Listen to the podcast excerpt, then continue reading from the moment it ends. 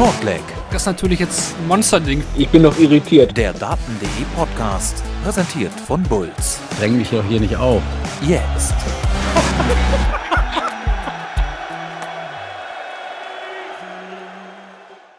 Herzlich willkommen zu einer neuen Folge von Shortleg, dem Daten.de Podcast, presented bei Bulls. Es ist die angekündigte Augustfolge. Wir haben es gerade noch so im August geschafft. Am 31.08. nehmen wir heute auf. Und ja, wir wollten ja heute so einige Themen aufarbeiten, die zuletzt auf dem Tisch lagen und die sicherlich auch teilweise polarisieren. Das könnte also diese Folge auch passieren, dass wir da Themen ansprechen. Ja, wo es unterschiedliche Meinungen gibt. Das soll auch so sein und das wollen wir heute in einer ganz, ganz großen Runde machen. Wir sind heute zu viert, haben uns da länger nicht gehört, dann haben wir uns gedacht, dann holen wir doch am besten hier geballte Fachkompetenz in die Runde rein. Mein Name ist Marvin Fambum, herzlich willkommen zur heutigen Ausgabe und ja, ich bin halt nicht alleine, wir sind zu viert. Zum einen mit dabei Kevin Barth. Hallo Kevin.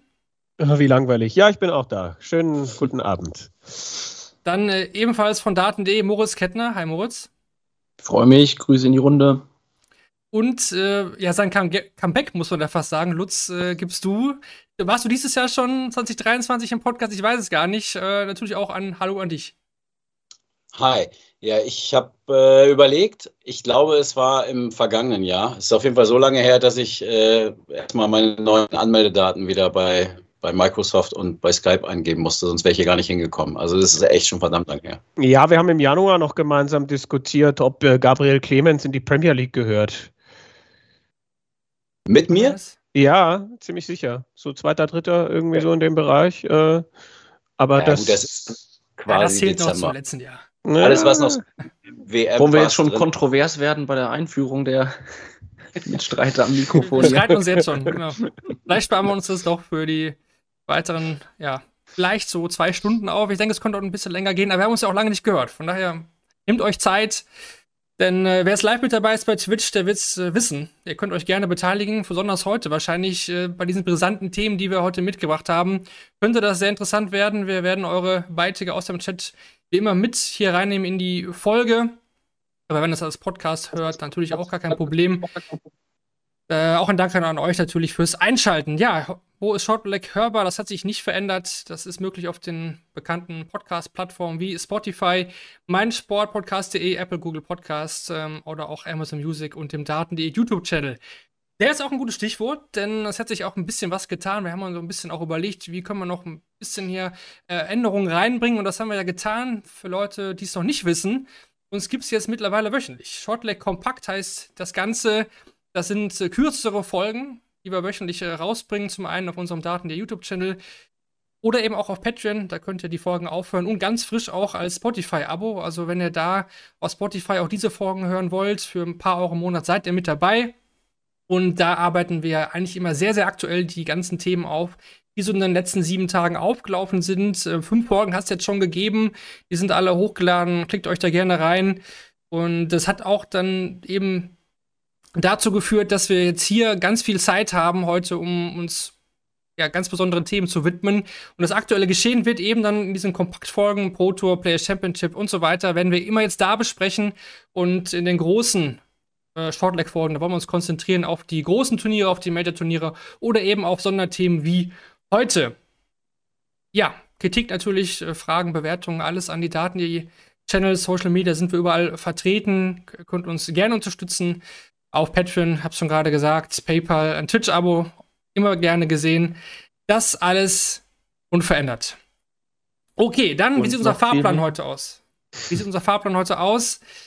Wir wollen anfangen mit äh, ja, einem Thema, der schon ein bisschen her ist. Ich habe es mal jetzt den Fall Ode Holtkamp genannt.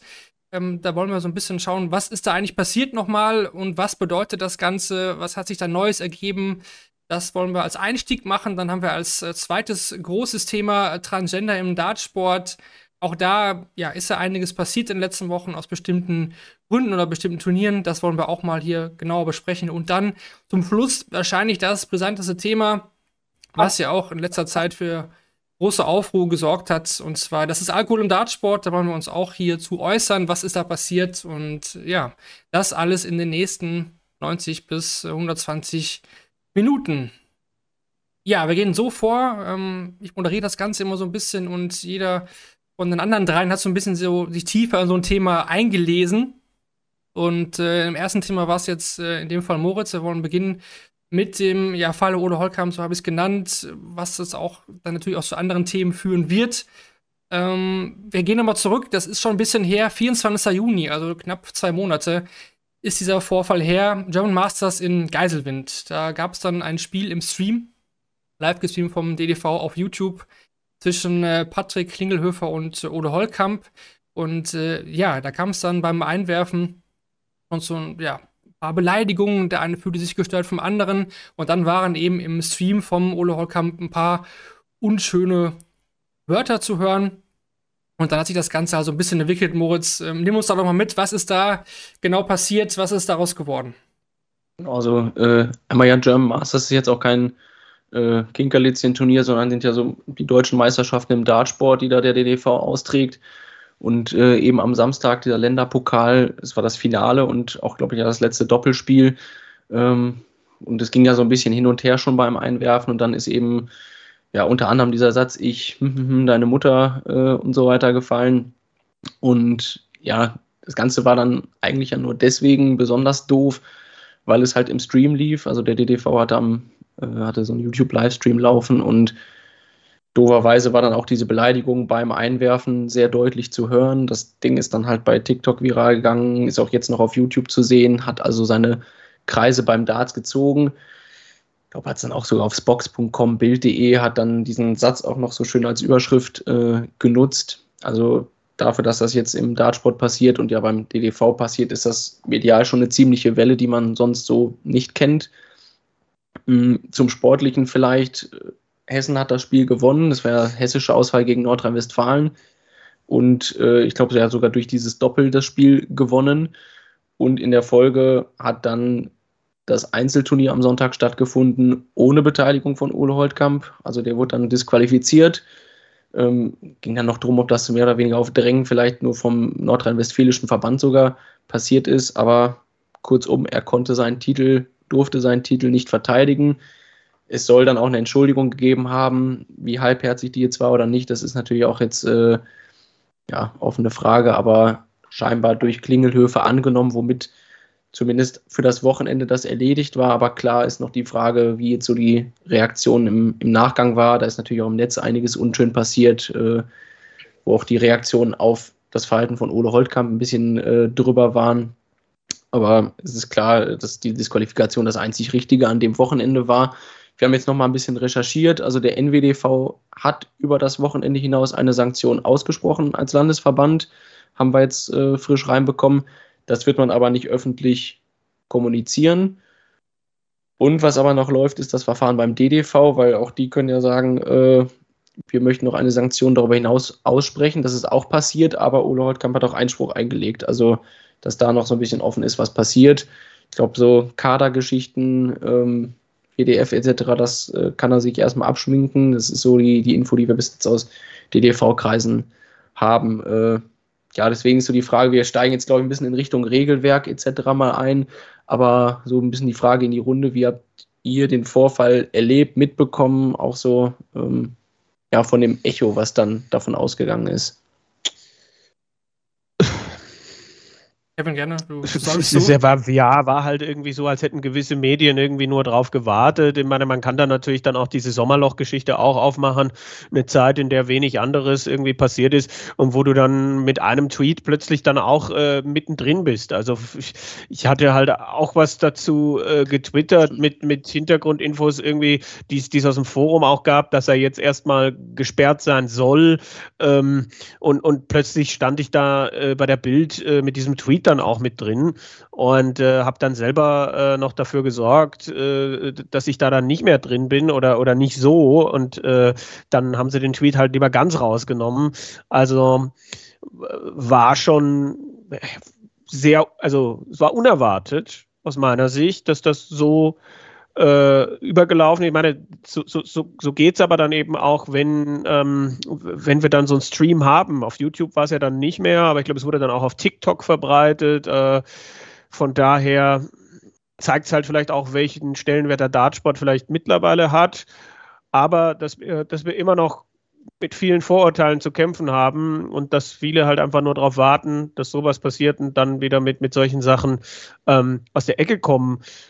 Was Ole Holtkamp betrifft, weiß ich, dass das halt nicht der erste Vorfall dieser Art war. Also, wo ich dann auch aus, denke ich, vertrauenswürdiger Quelle gehört habe, dass es was in Dänemark gegeben hat vor einer gewissen Zeit, ähm, wo er über einen Wurf, der verunglückt war, so verärgert war, dass er ähm, äh, gegen, gegen so eine Wand getreten hat und dafür gesorgt hat, dass dann die komplette Bordanlage äh, bei diesem Turnier in Dänemark äh, in Mitleidenschaft gezogen war und man da dann erstmal äh, eine Pause einlegen musste, um da äh, alles wieder irgendwie zu beheben. Also es ist halt nicht das erste Mal ähm, und, und da ist halt dann in meinen Augen auch nicht ersichtlich, dass so jemand irgendwie Kontrolle über sich selbst hat. Und äh, ja, da, da weiß ich halt gar nicht, ob, ob, ob ich so jemanden irgendwie in Zukunft, also ist ja jemand, der dann auch an der Schwelle steht, der dann vielleicht auch auf der PDC-Tour irgendwann Fuß fassen könnte, ist halt die Frage, ob man das, ähm, ob, ob man so einen Spieler dann irgendwie da dann auch sehen möchte. Also ich sehe es ein bisschen anders. Ähm, hm. Ich sehe die Rolle der Medien da äh, anders und glaube auch nicht, dass das mit dem Stellenwert des Dartsports zusammenhängt. Ähm, ich glaube, das Entscheidende in diesem Fall ist, dass es gestreamt wurde und dass es ganz klar hörbar war. Und es war ja nicht nur Fick deine Mutter, es war äh, Fotze, es war Hurensohn, das war ja wie ein Tourette-Patient. Also der hat ja alles, was ihm irgendwie in den Sinn kam, nacheinander runtergerattert. Ähm, und so ein Video wäre genauso, wenn das beim Bogenschießen passiert wäre oder beim Bullspielen, hätten das die Medien auf jeden Fall genommen. Warum? Auch nicht wegen Sommerloch, sondern weil das klickt. Das klickt auch an jedem anderen Datum, würde ich, würde ich behaupten. Ähm, insofern würde ich das jetzt gar nicht so auf, auf den Dartsport irgendwie beziehen, ähm, dass das nur deswegen oder so. Das, das glaube ich nicht. Und wenn wir ehrlich sind, also ich habe von der Geschichte gehört und in der Dartszene unabhängig jetzt von der Medienberichterstattung, aber alle Leute, die ich kenne, die da waren, hatten danach ein Thema, als sie wiederkamen. Das war Ole Holtkam. Hast schon gehört und so weiter. Ähm, und bevor ich die Bilder gesehen hatte, dachte ich, da muss ein Riesending passiert sein. Und dann habe ich mir das dann angeguckt und auch durchgelesen und fand das dann, bin ich ehrlich, nicht so spektakulär. Was nicht heißen soll, dass das okay ist äh, und ich das gut heiße oder tolerieren würde. Ähm, aber wenn wir ehrlich sind, auf jedem Kreisliga-Fußballplatz, an jedem Wochenende, spätestens bis zur zehnten Minute hast du genau diese Worte einmal da gehört. Ähm, auch in anderen Sportarten gang und gäbe. Was ich komisch finde oder besonders finde, ist, dass es im Dartsport passiert, weil es da, finde ich, schon eher selten der Fall ist, aus meiner eigenen Erfahrung, aber also als, als Spieler in Anführungsstrichen, aber auch ähm, als medialer Begleiter. Passiert es so nicht häufig, zumindest dann nicht, wenn eine Kamera an ist. Ähm, und er sagt es ja direkt dann auch vorne an Bord, wo die Kamera hängt. Das ist schon und das nicht Mikrofon. clever. Ja, das ist ja. Und das Mikrofon in dem Fall noch, noch schlimmer eigentlich, genau. Ähm, ja, das gehört da nicht hin, das ist klar. Insofern finde ich auch die, äh, oder erstmal richtig, dass es sanktioniert wird, auf jeden Fall. Ähm, ja, asoziale Äußerungen und asoziales Verhalten gibt es überall, in jedem Sport, ähm, leider, äh, so auch im Dartsport. Ähm, ja, da vielleicht ein bisschen seltener, so hoffe ich zumindest. Und äh, ja, also ich sehe aber die Rolle der Medien da jetzt nicht irgendwie so. Die, die bösen Medien haben das groß gemacht oder so. Ähm, und das hätten sie immer gemacht, egal welcher Sport auch immer es gewesen wäre. Ja, was bei den Beleidigungen aber noch so interessant ist oder jetzt so auf andere Sportarten gehst, ist ja, dass es da auch teilweise halt Körperkontakt, Foul-Situationen gibt. Äh, das gibt der Dartsport ja eigentlich gar nicht her, weil das bist du mit deinen drei Pfeilen und eigentlich muss ja das Regelwerk auch dafür sorgen, dass es gar keinen Kontakt zwischen den Spielern gibt. Den gibt es irgendwie ein bisschen notwendigerweise und das macht es ja auch sehr interessant, aber äh, ich finde schon, dass der Dartsport sehr davon lebt, dass es gewisserweise, ich will jetzt nicht sagen Gentleman-Sport ist, da sind wir auch beim, beim Snooker in solche Richtung eher, aber ähm, da darf es ja auf keinen Fall hingehen in die Richtung.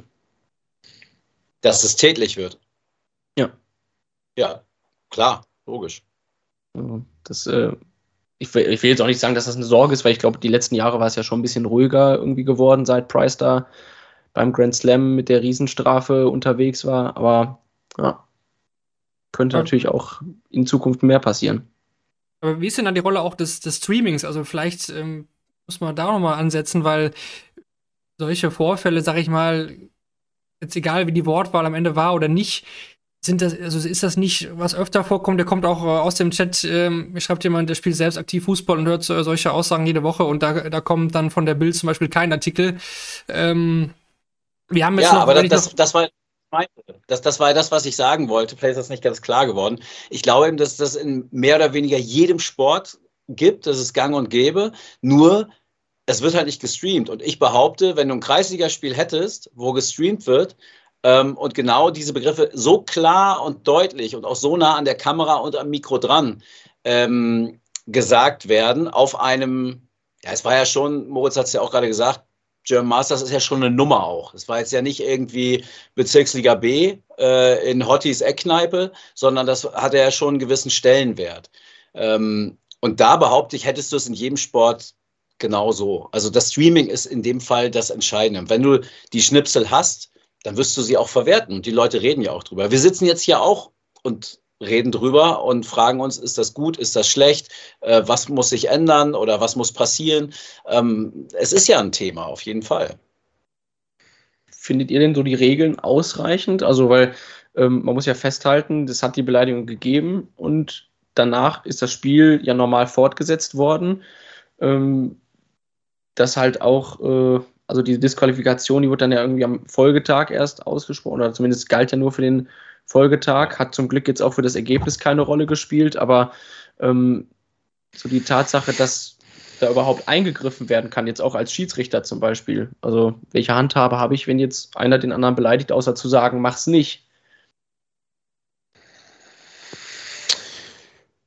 Ja. Also ich weiß nur, dass es auf ähm, niederem Niveau äh, allein schon über die Hausordnung der Lokalität des Veranstaltungsortes geregelt werden könnte und in den meisten Fällen auch geregelt würde, bin ich mir ziemlich sicher, ähm, dass man da des Hauses verwiesen wird und äh, damit eben auch des Spiels und des Turniers, des sportlichen äh, Wettkampfs. Ähm, wie das von Verbandsseite ist, vermag ich nicht zu sagen. Also es steht ja immer sowas drin, wie alle Spieler, alle Teilnehmer sind der Fairness und dem Respekt, Mhm. gegenseitigen Respekt, dem Dartsport gegenüber und so weiter verpflichtet. Aber ja, wie das dann, weiß ich nicht. Weil das, das ist ein Problem, was ich auch sehe, weil zum Beispiel, wenn man jetzt so DRA-Strafen nimmt, das jetzt, klar, TDV hat nochmal ein eigenes Regelwerk, aber da gibt es ja so ein Code of Conduct, was äh, Lutz gerade sagt, so dieses, äh, den Dartsport nicht in Misskredit bringen, das ist ja immer so, so sehr nebulös formuliert. Und dann werden die Spra äh, Strafen ja eben auch aufgrund Verstößen gegen diesen Code of Conduct ausgesprochen. Das hat aber mit dem Spiel im Regelwerk leider nichts zu tun. Also da gibt es äh, keine Verknüpfung, sondern es wird hinten raus gesagt, so, jetzt zahlen wir 500 Pfund, es gibt noch eine Warning to your future behavior und dann sind wir quitt. So. Äh, und das gibt es halt in den Spielregeln nicht. Seit fünf Jahren gibt es aber ja wenigstens so diese Eskalationssystematik, äh, zumindest bei der DRA. Ich kann äh, einen Spieler verwarnen, zweites Mal verwarnen, dann das Leg aberkennen, dann das Match aberkennen. Aber das bezieht sich dann nicht auf diese Verhaltensregeln wie Misskredit und so weiter, sondern auf ein bestimmtes Verhalten im Spiel wie Gamesmanship oder aggressives Verhalten. Ne? Äh, aber ich habe jetzt auch irgendwie nicht erlebt, dass das äh, mal zum Tragen gekommen ist, wobei ich mir schon vorstellen kann, dass da unter der oder ja, unterm Radar schon eine Menge hinten passiert, wenn die Spieler untereinander quatschen. Also äh, eigentlich überrascht, dass da nicht mehr passiert ist. Es gab interessanterweise, also ich möchte jetzt nicht so weit weggehen, aber es gab äh, vor 15, 16 Jahren, wo es die, das, was du angesprochen hast, noch gar nicht reglementiert war, ähm, gab es einen Vorfall bei einem Pro Tour Turnier zwischen Painter und Lewis, wo das Match am Ende gar nicht fortgesetzt wurde. Also da muss es dann ja einen äh, Referee, Schreiber, vielleicht auch Turnierdirektor gewesen, äh, gegeben haben, der dann eine Einzelfall, ja, eine Einzelfallentscheidung ausgesprochen hat. Mhm. Jetzt so die Frage, Und, wie das so im, im Regelwerk, äh, das fand ich mich schon so spannend, weil ich das so auch so ein bisschen in der Vorbereitung jetzt äh, mich echt tief reingelesen habe, weil man sich fragt, wo, wo steht es denn eigentlich? Ne? Also da steht zwar, der Turnierdirektor kann jemanden ausschließen, wenn er halt dauerhaft gegen die Spielregeln so oder wenn er da sich nicht dran hält, aber so diese allgemeinen Verhaltensregeln, weswegen die DRA Strafen ausspricht, da, dass es da halt diese Verknüpfung so lustigerweise gar nicht gibt, äh, dass der Turnierdirektor da was machen kann. Fand ich schon äh, irgendwie eine, eine, interessante Lücke, die da so im, im Regelwerk ist. Mhm. Aber, aber geht man denn aus eurer Sicht offen genug mit, mit Strafen um? Ich meine, jetzt können wir es hier auch nochmal in dem Fall vielleicht auch nochmal festmachen, Moritz, du hast ja die, die ganzen Strafen genannt. Der DDV hatte sich dann ja auch ähm, dann mit einem Statement auch zusammen mit den Landesverbänden geäußert, ähm, wo dann mit dem Slogan oder rausgegangen, gemeinsam für einen sauberen und fairen Sport, äh, da the game that begins and ends with a handshake. Ähm, das war ja so das Credo, was man da rausgegeben hat, aus diesem Fall gezogen hat. Ähm, und du hast auch gerade gesagt, Moritz, die, die Strafen früher gab es ja immer diesen tollen Katalog äh, von der PDC oder DAA. Ne? Da mhm, gab es dann konstant ja. nachlesen, okay, 500 äh, Pfund für das und das oder 1000, 1000 Pfund für das und das den kann man jetzt ja so gar nicht mehr so ganz frei einsehen. Also das wird ja nicht mehr so, sag ich mal, so öffentlich rausgehauen wie, wie früher. Ähm, wie seht ihr das? Äh, gehen wir da offen genug mit, oder geht, äh, keine Ahnung, PDC, DDV jetzt offen genug mit, mit Strafen um? Weil das kann ja auch abschrecken. Ich meine, wenn man jetzt hier klar sagt, okay, das, das ist passiert und das bestrafen wir dann mit dem und der äh, Sanktion. Wie seht ihr das? Das würde mich mal interessieren. Ich finde schon, dass äh, das ist noch nicht abschreckend genug dann ähm, halt manchmal ist. Also wenn man dann auch Spieler irgendwie hört, äh, die äh, in dieser Zeit, als du noch selber schreiben musstest, ja, dann, dann zahle ich halt die 100 Pfund, wenn ich das mal nicht mache oder sonst was. Das, das ist, ist, ist eine Geschichte gewesen. Ähm, ja, oder wenn, wenn du halt einfach tief suchen musst, bis du sowas findest, äh, dass, dass solche Strafen vielleicht äh, ausgesprochen worden wurden, äh, ausgesprochen worden wurden. Ja, ich, ich finde es schwierig, dass ähm, das, das, das wirkt halt so ein bisschen, ja, wir, wir sind halt unser, unser Inner Circle und äh, wir, wir machen halt so, so wie wir halt irgendwie mögen und äh, irgendwo steht's und vielleicht steht's da auch nicht äh, und wir verpflichten uns auch nicht unbedingt selbst dazu und ähm, das, das, das finde ich schwierig. Also gibt ja dann auch äh, ja Spieler, die dann mal in einem Interview gesagt haben, ja, ich, ich werde werde nicht bei der Premier League teilnehmen, das will ich alles gar nicht. Und äh, wo, wo, wo, man dann auch hört, dass die angeblich für solche Äußerungen bestraft worden sind, aber sowas steht dann halt nirgends. Und das äh, ist dann halt schwierig. Aber das ist, glaube ich, nicht zu vermeiden, wenn wir über ein Unternehmen reden. Ne? Bei der PDC geht es dann immer so weit bis zu dem Punkt, wir sind ein Unternehmen, wir sind kein Sportverband und deswegen müssen wir das halt auch nicht äh, alles öffentlich machen. Ich denke, bei einem DDV äh, und anderen äh, und anderen, die so eine Verbandsstruktur haben, ist das, finde ich, dann schon nochmal was anderes. Das Lustige ist ja eigentlich, dass die DRA aber den Anspruch hat, äh, so Regelungshüter für alle zu sein und möglichst unabhängig äh, zu operieren. Äh, hm. Das ist dann ja auch die Frage, ob sie das tun oder nur sagen. Ja, also da will man ja jetzt nicht auf das Alkoholthema vorgreifen, aber auch da gab es ja äh, schon äh, Sanktionen der DRA, die auf öffentliche Aussagen in dem Bereich zurückzuführen waren, wo man sich dann halt auch fragt, äh, hm, wenn ihr wirklich so unabhängig wärt, dann hättet ihr sowas, glaube ich, nicht ausgesprochen. Ja also ich bin bei Kevin, ja, dass eine Organisation dass eine Organisation dem nicht verpflichtet ist. Insofern kann man das gut oder schlecht finden, aber es ist auf jeden Fall okay, wenn sie es nicht tun, finde ich. Ähm, bei dem Verband ist das was anderes, da sollte es transparent sein. Jetzt haben wir hier aber einen Fall, der nicht oft vorkommt oder bislang zumindest nicht oft vorkam. Und wie ich auch eingangs gesagt hatte, ich finde es jetzt nicht so krass. Ich dachte echt, dass da Schlimmeres passiert ist. Was nicht heißt, dass ich es gut finde und toleriere. Ähm, aber trotzdem weiß ich nicht, ob man da jetzt ähm, irgendwie ganz neu ran muss und detaillierten Strafenkatalog, einen Bußgeldkatalog, einen Sanktionskatalog anlegen muss. Ähm, am Ende haben die Verbände ja auch noch eine Handhabe, nämlich dass zum Beispiel so ein Spieler dann einfach nicht mehr nominiert wird, ähm, weil er ja auch das Image und das Ansehen des eigenen Verbands schädigt. Ich weiß, dass es in Berlin schon häufiger Fälle gab oder auch ähm, zumindest Diskussionen, dass Spieler die, also die Leute kennen ja ihre Pappenheimer, ähm, die vielleicht sportlich ähm, für einen Kader, für ein Turnier nominiert worden wären, nicht nominiert wurden, nämlich genau aus diesen Gründen. Und deswegen bin ich mir gar nicht sicher, ob es unbedingt so einen Strafenkatalog braucht, weil bislang habe ich nicht festgestellt, dass es ein Riesenproblem ist und auf den Turnieren, die sich nur noch äh, anpöbeln, äh, dauerhaft. Sollte das so sein? Okay, dann habe ich davon bislang nicht so viel mitbekommen. Dann sollte man vielleicht wirklich ran, aber ich glaube, es ist nicht so wild, dieses Ding, und das regelt sich ich glaube, dass es auch jetzt aktuell zum Glück nicht so wild ist, aber ich habe die Sorge, dass auch, sag ich mal, im, im Sport, da geht es um mittlerweile so viel Kohle. Äh, ich meine, den Strafenkatalog, den gibt es ja an sich. Also es gibt ja eine Wettkampfordnung beim DDV, es gibt die DRA-Regeln und man hat ja auch schon Lücken geschlossen, aber ich denke schon, dass da noch ein, zwei Lücken zu schließen sind und dass da vieles noch so ein bisschen nicht in Kinderschuhen steckt, aber ähm, die Fragen werden in Zukunft kommen, wenn solche Fälle passieren. Wie ist das äh, zu regeln und warum darf die DRA, äh, sag ich mal, so schalten und walten, wie sie wollen? Ich habe da jetzt im, im Price-Kontext auch eine sehr interessante Analyse gelesen. Das hat ja auch, sag ich mal, wirklich Wellen so im Sportrecht und so weiter geschlagen. Äh, das ja ein Problem ist, wenn so ein Disziplinarkomitee wie bei der DRA gar keine Richtlinien hat für ihre Strafmaße. Also die sagen ja einfach, komm, machen wir jetzt mal, schreiben wir mal 10.000 Pfund dran und gut ist, wo man sich fragt, wo kommt das her? Und der hat ja dann erfolgreich Einspruch eingelegt und dann wird festgestellt, ja okay, du wurdest schon mal verwarnt mit 2.000 Pfund, dann wäre es jetzt fair, wenn die nächste Strafe das Doppelte ist. Und so hat sich ja dann das Strafmaß erst halbiert bei Price.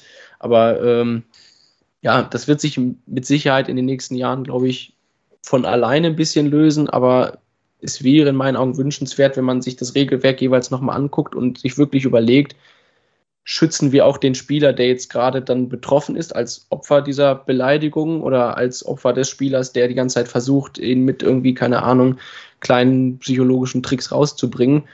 Und setzen wir die Regeln, die wir dann halt haben, auch, äh, auch mal konsequent um, weil ich glaube, dass viel so, ja, mal so ein Tritt auf den Boden und so. Das sind so alles so kleine Nicklichkeiten, die in meinen Augen noch, also es wäre schön, wenn der Dartsport an der Stelle sehr, also clean bleibt.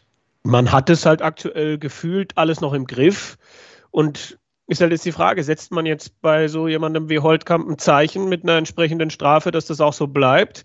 Äh, auf der anderen Seite könnte man ihn dann als Bauernopfer sehen. Ich mhm. denke mal, von, von Sexismus steht nichts in den Regeln, oder? Beim DDV oder bei irgendwem?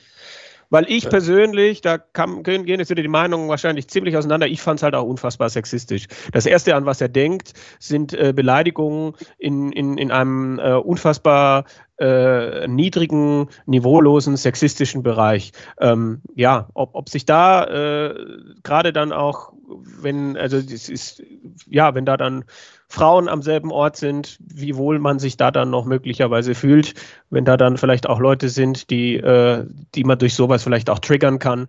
Also ich finde es äh, einfach auch sexistisch und äh, das, das ist auch ein Problem, was ich damit habe.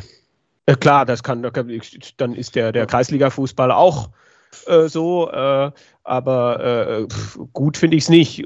Ich möchte jetzt nicht auf eine generelle gesellschaftliche Debatte gehen, aber für mich ist das auch ein Faktor. Also als krassiger Fußballer kann ich ja auf jeden Fall bestätigen, dass das in der Kreisliga C am Rand noch die harmlosesten Wörter sind, die da ähm, am Sonntagnachmittag äh, fallen. Und das fängt ja schon, äh, ich will jetzt nicht weiter aus, aber das fängt ja schon bei der F-Jugend an, wenn die, die Eltern sich am Rand anpöbeln. Ich würde jetzt aber auch gar nicht mehr auf die, die Wortwahl und so eingehen. Ähm, das waren keine schönen Worte und äh, wie man das jetzt so steht, äh, das soll jeder für sich selber äh, entscheiden.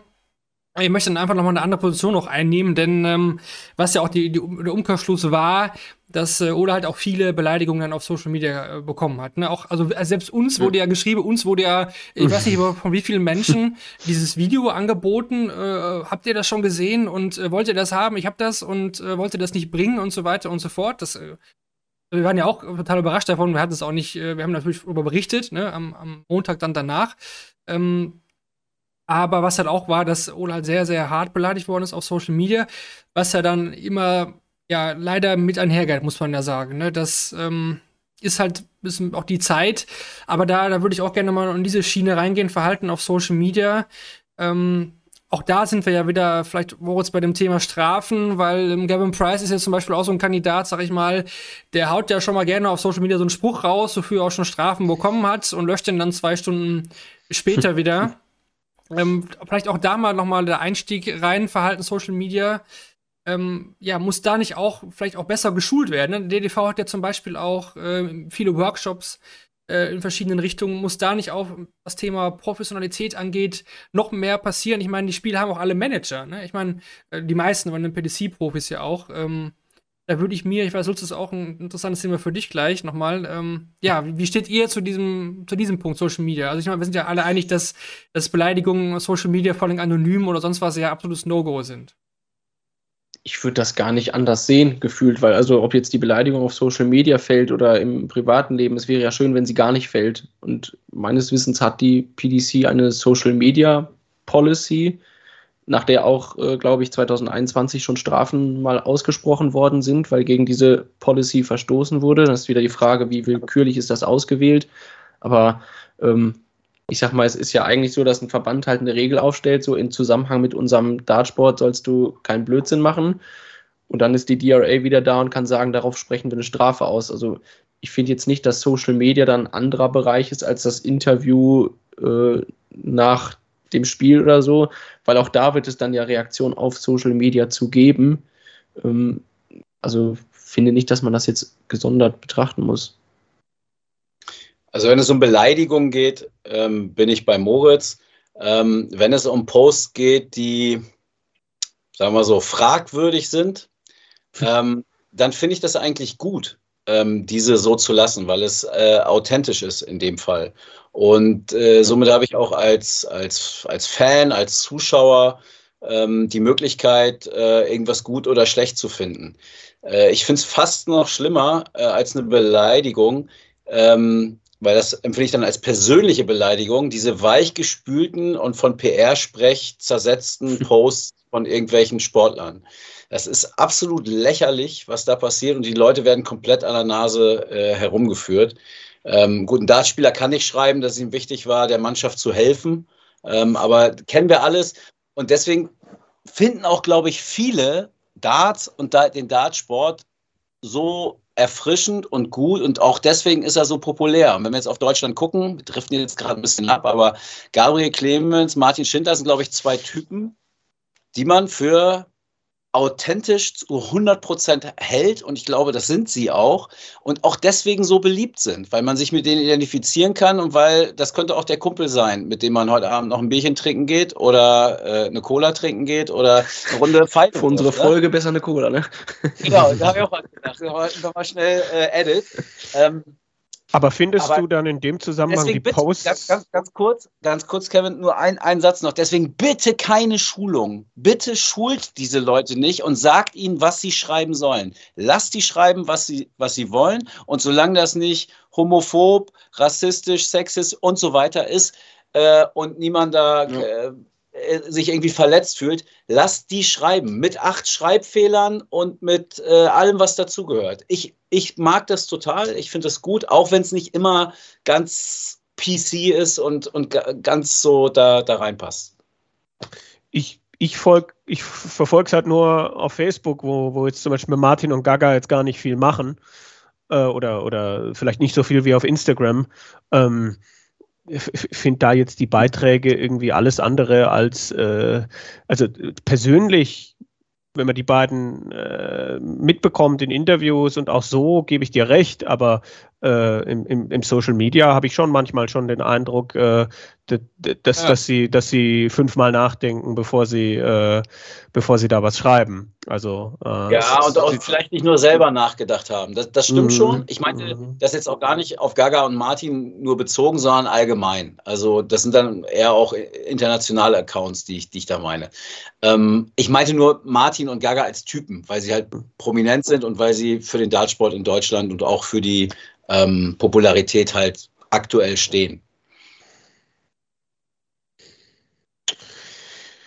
Ja, wir werden es, werden es natürlich da auch beobachten, ne, wie da die, die nächsten Jahre die Entwicklung ist. Also ich kann mir schon vorstellen, dass es eben diese weichgespülten Aussagen irgendwann gibt, ne, von den Topspielern ja, zum Beispiel. Ne? Also, von Michael van Gerben gibt es diese Statements ja. ja. auch, auch schon. Irgendwie dieses mit der, mit der Zahngeschichte oder so, da gibt es dann, Michael van Gerven postet die PDC dann eben ein Statement, ne? Also zum Beispiel. Also ich glaube schon, dass das äh, kommt. Ja. Aber wie gesagt, Thema Professionalität, Schulung kann man ja darüber streiten. Ne? Ich meine, ich weiß nicht, ähm, ich würde mich zumindest freuen, zumindest, also ich weiß nicht, Social Media äh, nutzt man ja auch privat und irgendwann rutscht man ja in so eine, oder bei Instagram zum Beispiel, ich bin ja erstmal ein privater, privater Spieler, wenn ich einmal gut werde, dann steigt ja die Aufmerksamkeit und dann äh, muss ich ja schauen, was poste ich vielleicht noch, was poste ich vielleicht nicht mehr, wie formuliere ich das, formuliere ich das vielleicht anders. Ich finde, das ist ja schon auch, ich meine, so als Fußballer, äh, die wissen ja, wenn sie irgendwie in den Akademien oder so aufwachsen, ne, das bekommen die ja schon auch an die Hand irgendwann. Ne? Und wenn du bekannter wirst, dann, dann ja, dann gibt es dann irgendwelche Manager, die dann äh, schreiben, ja, äh, wie du sagst das, Lutz, ne? Äh, äh ja, er weiß das alles von sich und äh, beteuert, dass er auf jeden Fall nichts gegen äh, das und das hat. Also das, man kennt ja die, man kann das ja copy-pasten. Ne? Ja, und fangen wir erstmal damit an, dass die, die, der überragende Anteil, wenn wir jetzt beim Fußball sind, der Social Media Accounts gar nicht von den Spielern selbst geschrieben werden. Die schreiben da nicht ein Wort, da gibt es Agenturen. Das sind lukrative Nebenjobs für für Sportjournalisten oder äh, irgendwelche anderen Leute, die gern und viel, viel schreiben. Ganz klar. Das ist einfach heuchlerisch, das ist Kacke. So, ich glaub, so hat ja auch die Karriere angefangen von äh, Chris Murphy, glaube ich, dem Kommentator, der äh, die Webseiten von Modusspielern ähm, betreut hat. Also äh, gerade im Dart ist, glaube ich, diese Schwelle sehr gering. Also, dass du dann äh, auch ein Interview mit demjenigen führst, der dich eigentlich sponsort und so. Also, ich glaube, es ist ähm, so weit hin ist es gar nicht mehr. Ja, Boris, hast du, hast du noch was so in diesem Themenbereich? Hast du noch äh, ich habe ja im Vorlauf gesagt, äh, ich äh, muss aufpassen, dass ich das nicht in einen Vortrag über DRA und Regelwerke verwandle. Das ist äh, echt schwierig, weil. Kann man dich buchen für sowas oder ist das. Äh ja, aber erst äh, später. Ich muss da noch ein bisschen tiefer einsteigen. Aber ja, selbst solche Sachen wie äh, im DRA-Regelwerk, das, das möchte ich jetzt einfach mal ein bisschen ausführen. da steht zum Beispiel drin, wie der Wurf auszusehen hat. Also dass man zum Beispiel stehen sollte, dass man ähm, Overarm werfen sollte, also über der Schulterhöhe. Und da gibt es noch so eine dritte Regel, dass die Spitze zum Dartboard zeigen soll. Und das sind so drei einzelne Artikel und die DRA hat es für wichtig erachtet, bei dieser Regel, die Spitze muss zum Dartboard zeigen, reinzuschreiben, ein Dart, der nicht so geworfen ist oder wie auch immer, der zählt als No Score. Das hat man aber bei den anderen beiden Regeln, nämlich mit es muss gestanden werden und es muss über Arm geworfen werden, hat man das nicht reingeschrieben. Wo ich mich dann frage, ja, ist jetzt der Unterarmwurf eigentlich doch zählend? Und dann könnte ja Vincent van der Voort aus der Ecke kommen und sagen, damals World Matchplay, Glenn Durant, da wollte ich Kirk Bevins äh, eins über die Rübe geben, weil er gesagt hat, mein Unterarmwurf zählt nicht. Wo jetzt auch jeder von uns, glaube ich, sagen würde, das ist irgendwie im Sinne des Sports oder äh, kennt man auch nicht anders. Und dann lese ich dieses Regelwerk und denke so, ey, DRA, wie blöd seid ihr eigentlich? Warum schreibt ihr bei der einen Regel rein, das ist No Score? Und bei der anderen Regel lasst ihr das offen. Dann muss ich ja eigentlich davon ausgehen, ihr lasst es offen, dann darf er das zwar nicht, aber hat er halt gemacht. So. Und das sind so, so diese ganzen kleinen Spitzfindigkeiten, ähm, ja, wo, wo glaube ich, noch einiges passieren wird. Dann geht es halt auch um das Strafmaß und dass es da Richtlinien gibt. Und das gehört auch zur Professionalisierung des Sports dazu. Das ist so das Kapitel DRA, vielleicht um das zuzumachen, es sei denn, da will noch einer tief in die die Aufgaben einsteigen. Aber da sitzen ja auch Männer, die jetzt nicht alle unbedingt was mit dem Dartsport zu tun haben. Ne? Also da sitzen ja auch, sagen wir mal, so Geschäftsleute aus anderen Sachen, die, die denken sich dann zusammen was aus und formulieren das natürlich auch immer wieder neu. Jedes Jahr wird dann mal was ergänzt oder was äh, jetzt da mit diesen, mit den Spitzen, wie die auszusehen haben. Ne? Das kann man dann auch neu dieses ja. Jahr da rein. Ich vergleiche es immer so ein bisschen wie beim, beim Fußball, wo sich dann die, die Leute dann in England treffen und irgendwelche neuen Abseitssituationen ausdenken oder und dann gibt man das an die Welt raus und so hat das jetzt überall zu sein. So, wir haben uns das gedacht, nee, das ist kein Deliberate Play, das ist was anderes. Äh, das, muss, hm. das muss das und das wieder erfüllt sein. Ähm, auch da denke ich, also das, äh, ne, vielleicht äh, Thema Professionalität, ähm, da entscheiden halt auch Leute über Sachen, die ja vielleicht auch nie selbst Sportler waren, ne? die halt Geschäftsmänner waren und äh, ja, denken, ja, das machen wir jetzt mal mit 1000 Pfund. So. Hattest du ja auch schon gesagt. Ja, aber im Fußball ist der Prozess ja wenigstens klar, ne, dass es irgendwie so ein Board gibt und dann gibt es halt, die Schiedsrichter werden geschult, dann geht das in die Vereine rein. Das ist ja ein Riesenprozess mittlerweile, wann so eine neue Regel erstmal dann um 15.45 Uhr Samstag im Weserstadion das erste Mal zur Anwendung kommt, bis man da überhaupt hingekommen ist. Und äh, ja, es, das wird in Dart äh, auch irgendwann kommen. Ja, okay. Würde ich sagen, muss einfach mal, weil es ja auch im Chat auch ordentlich Gegenwind gab, was ja auch gut ist. Ähm, ne? Sicherlich waren auch ein, zwei polarisierende Aussagen dabei, ohne Frage. Ähm, aber nochmal ganz klar zu sagen, es war jetzt nichts irgendwie persönlich gegen, äh, gegen den Spieler, wo das passiert ist. Wir haben das nur als Fall halt genutzt, um auf diese ganzen anderen Themen zu kommen. Dass dieser Fall die Medien ging, ist ja auch nicht unsere Schuld. Ne? Also wir haben da sehr neutral von berichtet. Ist auch nochmal aber auch Daten.de nachzulesen. Also wir haben da äh, keinen kein Spieler in den Dreck gezogen, wir haben einfach von dem berichtet, was passiert ist und auch keine Wortwahl oder so oder sonst was genannt. Ähm, ich bin, ich bin auch nicht als, als äh, Roboter hier, sondern als Privatperson, äh, die natürlich äh, auch journalistisch, so? ja, die, die, die. Es ging die, gegen Kevin im Chat. Ich weiß es nicht, gegen wen es ging. Es ist mir auch egal. Ich denke einfach nur, ich, ich, ich, äh, ich bin, oder wir alle sind ja, glaube ich, als Privatpersonen hier und keine Roboter. Und äh, ich, ich kenne Ole Holtkamp auch nicht persönlich. Aber äh, das, was ich da heute gesagt habe, ist meine Meinung und ja, ja, die anderen haben ihre Meinung und, und gut. Ich finde es gut, wenn man darüber diskutiert und wir müssen auch nicht alle einer Meinung sein, aber äh, das wollte ich halt an der Stelle auch nochmal, also weil ich vielleicht der deutlichste war jetzt an der Stelle, äh, ich, ich habe äh, hab nichts persönlich gegen Ole Holtkamp, weil ich ihn nicht persönlich kenne und äh, das, das, aber ne, die Dinge, die ich weiß und die Dinge, die davor liegen, die sind, äh, die, die, die finde ich einfach persönlich schwierig. Ja, und es war ja auch bei uns im Forum so, und es ist ja eigentlich immer so, dass dann Leute sagen, ja, ich kenne den, das ist ein guter Junge, äh, ne, und so weiter, der wird sowas nie tun oder hat jetzt einmal äh, sowas gemacht. Die Diskussion gab es bei uns im Forum ja auch über mehrere Seiten. Ähm, ja, das ist halt immer so. Wenn irgendwas, äh, egal bei welchem Thema, was, äh, ne, jetzt vielleicht schon bei diesem spanischen Funktionär da im Fußball, da sagen die anderen, ja, äh, ne, und so weiter, also die Seite gegen die Seite. Äh, es gibt immer zwei Seiten da. Aber ist noch keiner wegen Ole in Hungerstreik getreten, oder? Glaube ich nicht. Glaub ich nicht. Nun ja, gut, das sollte es dann gewesen sein zum, zum ersten Thema. Dann wollen wir überleiten zum zweiten Thema ähm, das da lautet Transgender im Dartsport. Ausgelöst, oder was heißt ausgelöst, ähm, ist, das Thema ist aufgekommen, eigentlich durch die Quali, Quali von Noah Lynn van, van Löwen als Teilnehmerin für das äh, Women's World Matchplay. Ja, sie ist als erste Transfrau halt qualifiziert gewesen für dieses Turnier oder generell mal im TV, als TV-Event, Women's World Matchplay.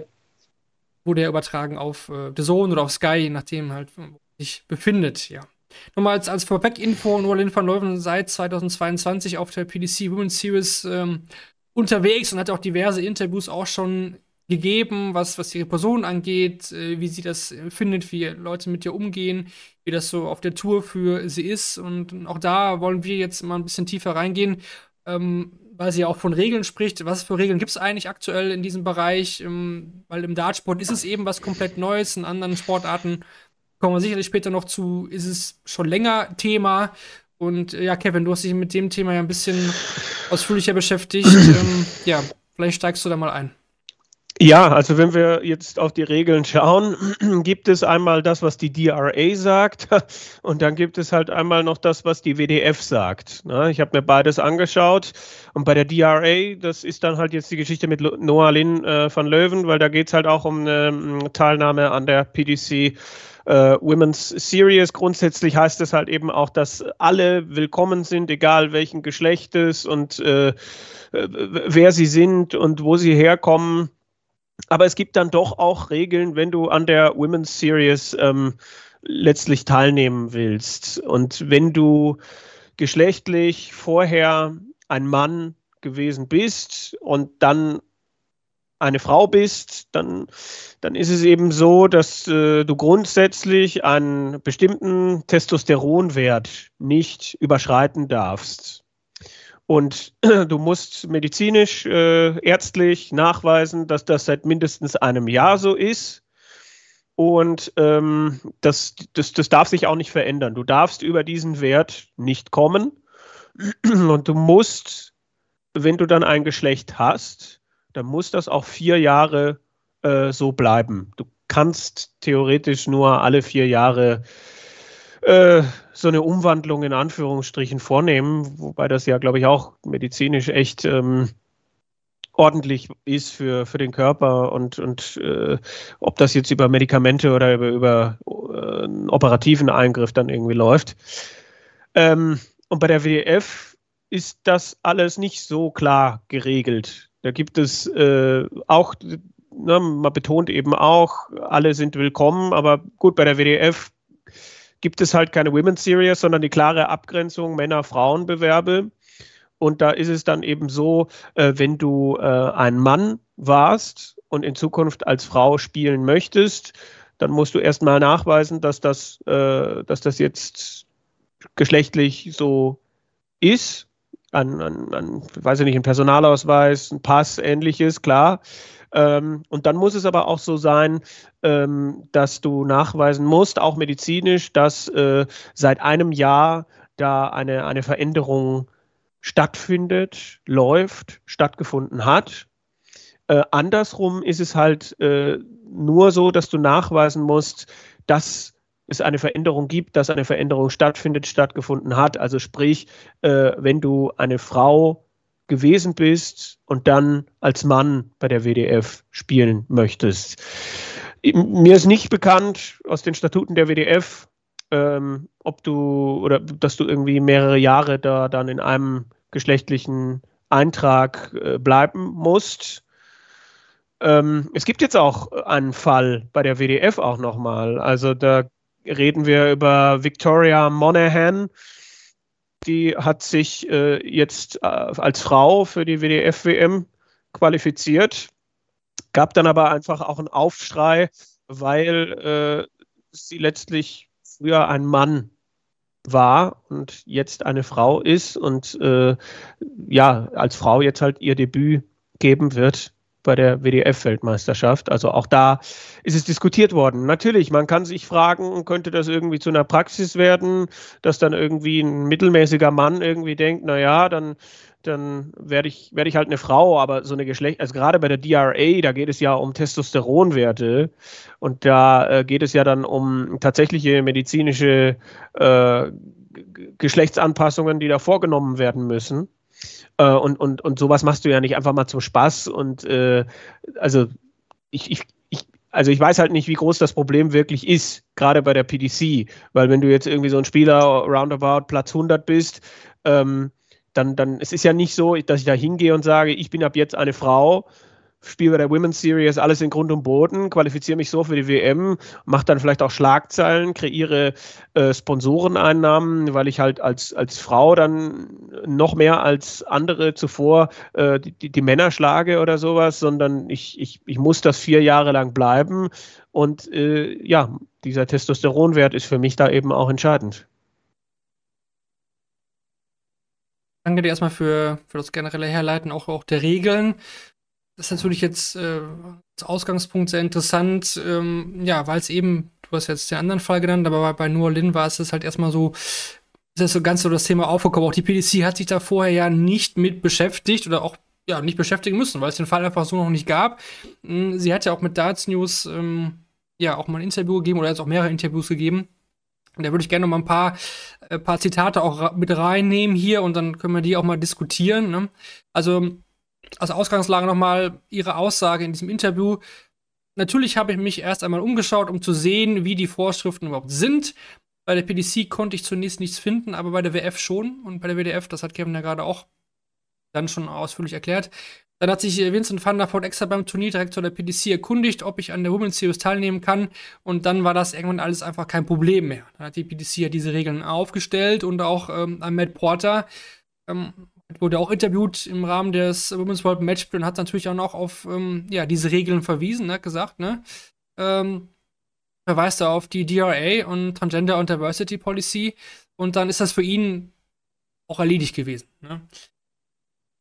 Sie spricht aber auch von Reaktionen, von Reaktionen, wie reagieren halt andere Spielerinnen auf sie. Und dann sagt sie ganz klar, ja, die Reaktionen sind gemischt. Äh, manchmal ist es ein bisschen unangenehm, aber ich respektiere es, wenn Leute etwas dagegen haben. Es gibt mehrere Transfrauen, die auf dem Circuit unterwegs sind. Ich stelle fest, dass es bei den anderen nicht wirklich zum Thema gemacht wird. Aber weil ich ein vernünftiges Niveau an den Tag lege, ist das anscheinend etwas anderes. Und da kommen wir eigentlich vielleicht schon in die Diskussion rein. Ähm, ist das Thema jetzt nur relevant, weil sie sportlich erfolgreicher ist oder ist es auch ein größeres Thema und wir hatten es bisher nicht auf dem Schirm? Wie siehst du das? Für mich ist es überhaupt kein Thema. Ähm, das schicke ich gleich vorweg und ich sage auch gern warum. Also Transgender ist vielleicht das schwierigste Thema überhaupt, was es im Sport gibt. Ich bin ganz ehrlich, äh, ich habe da schon mit vielen Leuten drüber diskutiert. Ich habe keine Lösung. Ähm, ich ich, ich habe nicht mal eine Meinung. Also ich, ich kann nicht mal sagen, was richtig und was falsch ist. Weil zum einen äh, geht es um die Menschen, die äh, leistungsstark in ihrem Sport sind und sich mit den Besten messen wollen äh, und das eigentlich auch tun. Also man, man soll, darf es ihnen eigentlich nicht verbieten. Das Problem ist, wenn ein, eine Frau, die früher ein Mann war, startet, hat sie natürlich einfach in einer Frauenkonkurrenz, wenn wir jetzt mal äh, an die Leichtathletik denken äh, oder ans Schwimmen, äh, hat sie einfach andere Voraussetzungen, ähm, was es dann brutal unfair den anderen wieder gegenüber macht. Also ich kann dieses Thema nicht richtig auflösen. Vielleicht sind es am Ende eigene Startklassen. Ich habe keine Ahnung. Ähm, wie ich gesagt habe, ich habe ich hab keine Ahnung. Ich, ich habe da viel drüber nachgedacht und habe keine richtige Lösung. Im Dartsport aber, und ich finde, Kevin hat es gerade schon äh, gegen Ende seiner Ausführungen ziemlich klar gesagt. Niemand würde, und das wäre der einzige Grund, wenn es das dann ein Thema für mich wäre, wenn jemand sowas, das ist eine theoretische Überlegung, wenn jemand sowas machen würde, seinen Körper, sein Geschlecht verändern würde, um nur mit dem Ziel im Dartsport zu Fame und ein bisschen Kohle zu kommen. Ähm, das ist nicht der Fall. Ich denke, das können wir ausschließen. Das wird auch der Debatte nicht, nicht gerecht, äh, länger daran Gedanken zu verschwenden. Und jetzt haben wir im Dartsport ja die wunderbare Situation, wie ich finde, wie vielleicht auch der eine oder andere weiß, wir haben das ja auch schon mal besprochen, dass eigentlich es keine Unterschiede, ähm, zumindest physischer Natur, äh, zwischen Mann und Frau gibt. Also eigentlich haben wir einen Sport, einen der wenigen Sportarten, die ähm, von beiden Geschlechtern in einem Wettbewerb ausgeführt werden könnten. Jetzt haben wir eine andere historische Herleitung. Die Männer haben dann deutlichen Vorsprung. Warum auch immer, das würde jetzt, äh, glaube ich, zu weit gehen. Das haben wir auch schon häufiger mal hier diskutiert.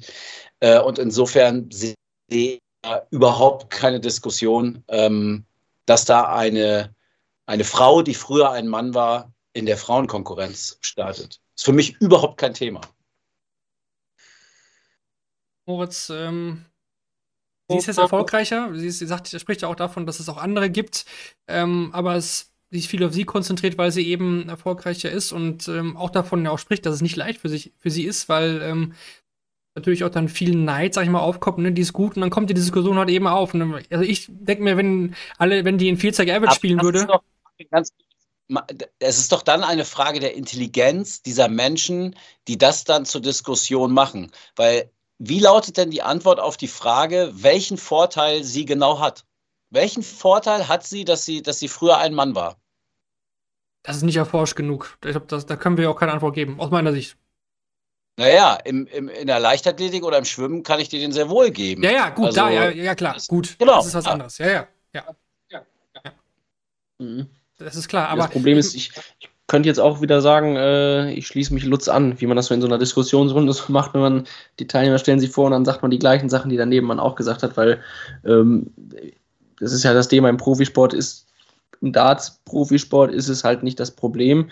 Es ist jetzt nur die Frage, wie viel Interesse wird die PDC noch am Frauensport in Zukunft haben. Also wird es das mit Women's Series, World Matchplay, sonst was, wird das aufrechterhalten? Wird das äh, inwiefern wird das weitergeführt? Äh, das ist so die, die eine Frage. Und wenn, wie hoch sind dann die Preisgelder auch da? Nur dann kommen wir wieder zu der Frage, du musst halt erstmal nachweisen, dass äh, der, dass die Frau, die vorher mal ein Mann war, äh, sich einen Vorteil erspielt. Das ist übrigens eine sehr ähnliche Diskussion wie vielleicht gleich beim Alkohol. Also äh, die Frage des, äh, ich muss ja erstmal klären, gibt es einen Vorteil dadurch? Und dann kann ich klären, äh, muss man da jetzt irgendwie was unternehmen? Ja, dann schickt wen los, macht eine Studie draus, aber vorher kannst du nichts gegen machen. Also im Chat wird auch schon hier sehr äh, fleißig diskutiert. Das äh, habe ich mir fast gedacht. Ne? Da kann man der Vorschlag rein. Ähm, gut, vielleicht haben wir irgendwann so viele, so hohe Anzahl an äh, Transfrauen, die halt dann, um, dass man die separiert in einen eigenen Wettbewerb, also, ne, keine Ahnung, äh, dann kommt dann wieder der Vorwurf der Diskriminierung hier in den, in den Chat, würde man diese Frauen dann diskriminieren. Ähm, also eigentlich ist es ja wirklich, äh, Kevin, hat der Dartsport da ja eigentlich, ja, echt den Vorteil, dass auch alle PDC-Events, oder das auch mal auf PDC bezogen, die sind ja offen für alle Geschlechter. Wir haben Mixed Gender Events, außer eben die Women's Series und das Women's Matchplay, Women's World Matchplay, was ja auch Matt Porter gesagt hat. Du, du, es sind alle, alle Turniere offen, für alle ab 16 zumindest, ne? Und dann ähm, stellt sich erstmal die Frage dann nicht. Die Frage ist vielleicht nur, so sollte man, musste man so weit gehen und sagen, dass sie halt nicht die Women's Series spielen darf, aber alles andere darf sie, sie spielen. Wie, wie siehst du das? Oh, ähm, dass, dass, dass sie nicht die Women's Series spielen darf. Ähm, das nicht nur sie, aber generell. Ja. Tja, es, es ist halt die Frage, wie, wie, viele, wie viele Leute man bräuchte, die dann Transgender sind, damit man, damit man irgendwie eine eigene. Ich, ich, ich hätte gerade auch gar keine Übersicht, wie viele das sind in der Women's Series. Ähm, geschätzt, lass es ein, zwei Handvoll sein. Ich weiß es nicht genau. Und dann wird sich halt die PDC auch nicht die Mühe machen, dafür eine eigene Tour mit eigener Preisgeldstruktur äh, aufzubauen. Also es ist halt, also ich, ich tue mich da auch schwer mit, mit irgendwie einer ganz klaren Meinung und im Moment finde ich, dass alles in Ordnung ist. Das, äh, das, das ist kein, das, das, ist, das ist kein Phil Taylor, der äh, irgendwann gesagt hat, ich brauche nochmal eine neue Herausforderung. Ich, äh, ich, ich, ich äh, bin jetzt, äh, bin jetzt, bin jetzt äh, Phyllis Taylor und, und äh, spiele bei der Women's Series. Also ähm, ich kann halt hier noch nicht erkennen, dass jemand klar und bewusst anfangen würde, sich da irgendwie einen Vorteil verschaffen zu wollen. Ähm, und sehe halt jetzt auch nicht, dass ich hingehen muss und sage, also es ist ja durchaus dann, also man muss das auch respektieren, dass es Leute gibt, die sich mit dem Geschlecht, mit dem sie geboren worden sind, mit dem Körper, den sie haben, dass die sich dann damit nicht wohlfühlen.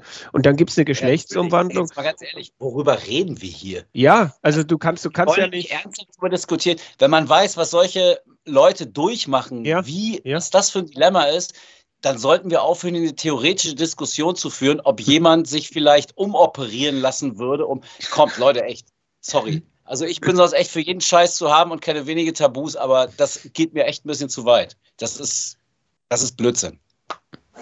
Es, es ist, der, ja? ja, der Sport folgt, glaube ich, auch da der gesellschaftlichen äh, Thematik. Also, weil das ist ja ein Thema, was, da geht es ja auch um das Thema, wie muss man es in Sprache ausdrücken. Und ich glaube, wir stehen sehr am Anfang noch von all dem, welche Geschlechtsidentitäten es da noch geben kann und geben sollte. Ist das, also da geht es ja schon bei manchen los, die sagen Hose runter und dann wissen was. So, dass das mittlerweile äh, nicht mehr die Meinung sein sollte, ist klar. Aber ähm, der Sport kann, glaube ich, der gesellschaftlichen Thematik nicht vorwegkommen. Und solange da so viele Fragen offen sind, müssen wir, glaube ich, im Dartsport mit dem leben, wo wir jetzt gerade stehen und genießen, die Position, dass wir uns eben über die körperlichen Vorteile keine Gedanken machen müssen. Sehe ich das zumindest. Ich glaube, sie hat es wirklich, ich glaube, dass sie es schwer haben kann auf der Tour unter den Frauen. Ich glaube, dass da auch Frauen sehr gemein sein können. Ich, äh, Männer können genauso, aber ich glaube, dass es auch, ähm, dass da nicht alle begeistert davon sind, ne? Und ähm, muss man, muss man abwarten, ne? Also, also wie gesagt, äh, auch was das Thema angeht, hier mit ähm, Vorteile Herren gegenüber über Damen, in diesem, da sind wir halt überhaupt in der Forschung überhaupt nicht weit oder es kommt eigentlich nichts bei raus. Ähm, Fakt ist einfach nur, dass aktuell keine Dame eine Tourkarte hat ähm, und um irgendwelche großen Titel spielt. Woran das liegt, wird man sehen. Vielleicht reden wir in 20 Jahren noch ganz anders über dieses Thema und wir haben, keine Ahnung, 10 Frauen das Tourkarte-Holer. Das, das werden wir sehen. Nur auch das Thema wollten wir einfach hier mit, mit reinnehmen, weil es eben auch diskutiert worden ist. Äh, vor allen Dingen auch, muss man sagen, ähm, auf Twitter im englischen Bereich wieder. Ne? Also ein, da war das auch wieder ein sehr, sehr, ähm, heikles Thema, weil die sind da ja auch manchmal ein bisschen noch harscher, auch in, in der Wortwahl oder noch konsequenter. Ähm, ja, wollten wir auf jeden Fall hier nicht äh, ausschließen, das Thema, das wir es mal genannt haben. Aber wie gesagt, als, als Fazit, der Dartsport ist eigentlich offen für alle und das äh, hat halt auch den Vorteil, dass die körperlichen Voraussetzungen jetzt hier nicht wie beim Schwimmen, Leichtathletik so unterschiedlich sind, dass äh, wir da von großen Unterschieden reden zwischen den Geschlechtern. Na gut. Ähm, ja, Kevin, das war dein Thema. Hattest du, hattest du noch einen anderen Gesichtspunkt, den wir noch äh, benennen sollen oder diskutieren sollen? Oder sollen wir dann schon zum dritten Thema übergehen? Ich, ich bin total gespannt aufs dritte Thema. Also, ich, ja, damit Lutz auch wieder Lust bekommt. Äh, Nein, äh, ey, nicht falsch verstehen, aber ich, ich fand gerade, das driftete so, es war eigentlich schon, schon durch so. Ähm, und das, egal. Ich habe Lust, also daran soll es nicht mangeln. Hier im Chat auch. Äh, sehr viel los. Äh, sehr gut. Finde ich gut. Können wir jetzt nicht alles mit aufnehmen, aber da wird auch fleißig diskutiert. Da geht es dann auch um Thema Diskriminierung und so weiter. Das führt dann komplett irgendwann auch weg vom, vom Dartsport. Ähm, ja, dann machen wir wirklich jetzt weiter mit dem dritten Thema, das wahrscheinlich emotionalste Thema. Das Thema, ja, was schon seit ähm, Jahren diskutiert wird, immer mehr, immer weniger. Es tritt dann immer wieder auf. Und ähm, ja, da geht es halt um Alkohol im Dartsport. Ähm, ausgelöst, zuletzt mal wieder, muss man sagen, das ist auch schon ein paar Wochen her, durch ein Interview, was äh, Jochen Graudenz dartnews.de gegeben hat. Ähm, sind bestimmte Aussagen gefallen. Lutz, das ist dein Thema, was du vorbereitet hast. Ähm, gerne von dir erstmal den, den Einstieg ja, in dieses doch sehr, sehr heikle Thema. Ja, ich denke, wir nehmen mal kurz den aktuellen Anlass ähm, oder um, ich mache den nochmal eben deutlich, warum das jetzt nochmal wieder, wieder aufgepoppt ist. Du hast ja gerade schon gesagt, Jochen Graulenz hat ein, ein Interview gegeben ähm, in einem äh, Darts-Portal, ähm, das eigentlich, glaube ich, niederländisch ist, aber auch einen deutschen Ableger hat, ne? Ja, ja, es hat inzwischen, glaube ich, Niederländisch, Deutsch und Englisch. Äh, ich bin mir nicht sicher, ob, äh, ob Peter Verbeek da noch drin steckt. Mhm. Äh, oder wer es inzwischen macht, ist für mich nicht durchschaubar, aber es ist ein Portal, das durch ganz, ganz viele Meldungen, das können auch zwei, drei Zeiler sein, äh, auffällt. Äh, Hauptsache klick mich, das ist so die Erfahrung, die ich bislang damit gemacht habe. Also Dart News, ne? Ähm, mhm. Und genau, die machen sehr viel. Äh, kennen wahrscheinlich die meisten von euch auch. Okay, also da gab es ein Interview und er hat, äh, also Jochen Graulenz hat da ähm, über das Thema Alkohol explizit gesprochen, weil es ihn offenbar sehr stört, dass er als jemand, der kein Alkohol trinkt und Jugendnationalmannschaft gespielt hat, ähm, ja, damit seiner Chance beraubt wird, ähm, bis in die Weltspitze vorzustoßen, was er, ich habe auch noch mal mit ihm gesprochen, ähm, was er, glaube ich, sonst äh, schon für sich prognostiziert. Ähm, ihm geht es auch um diese Vorbildfunktion, ähm, dass jüngere Leute, die nüchtern Darts gespielt haben, das dann bei anderen großen verdienten Spielern sehen äh, und dadurch auch trinken. Ich habe auch noch mal ein paar Zitate hier rausgesucht. Der Dartsport ist ein richtig dreckiger Sport.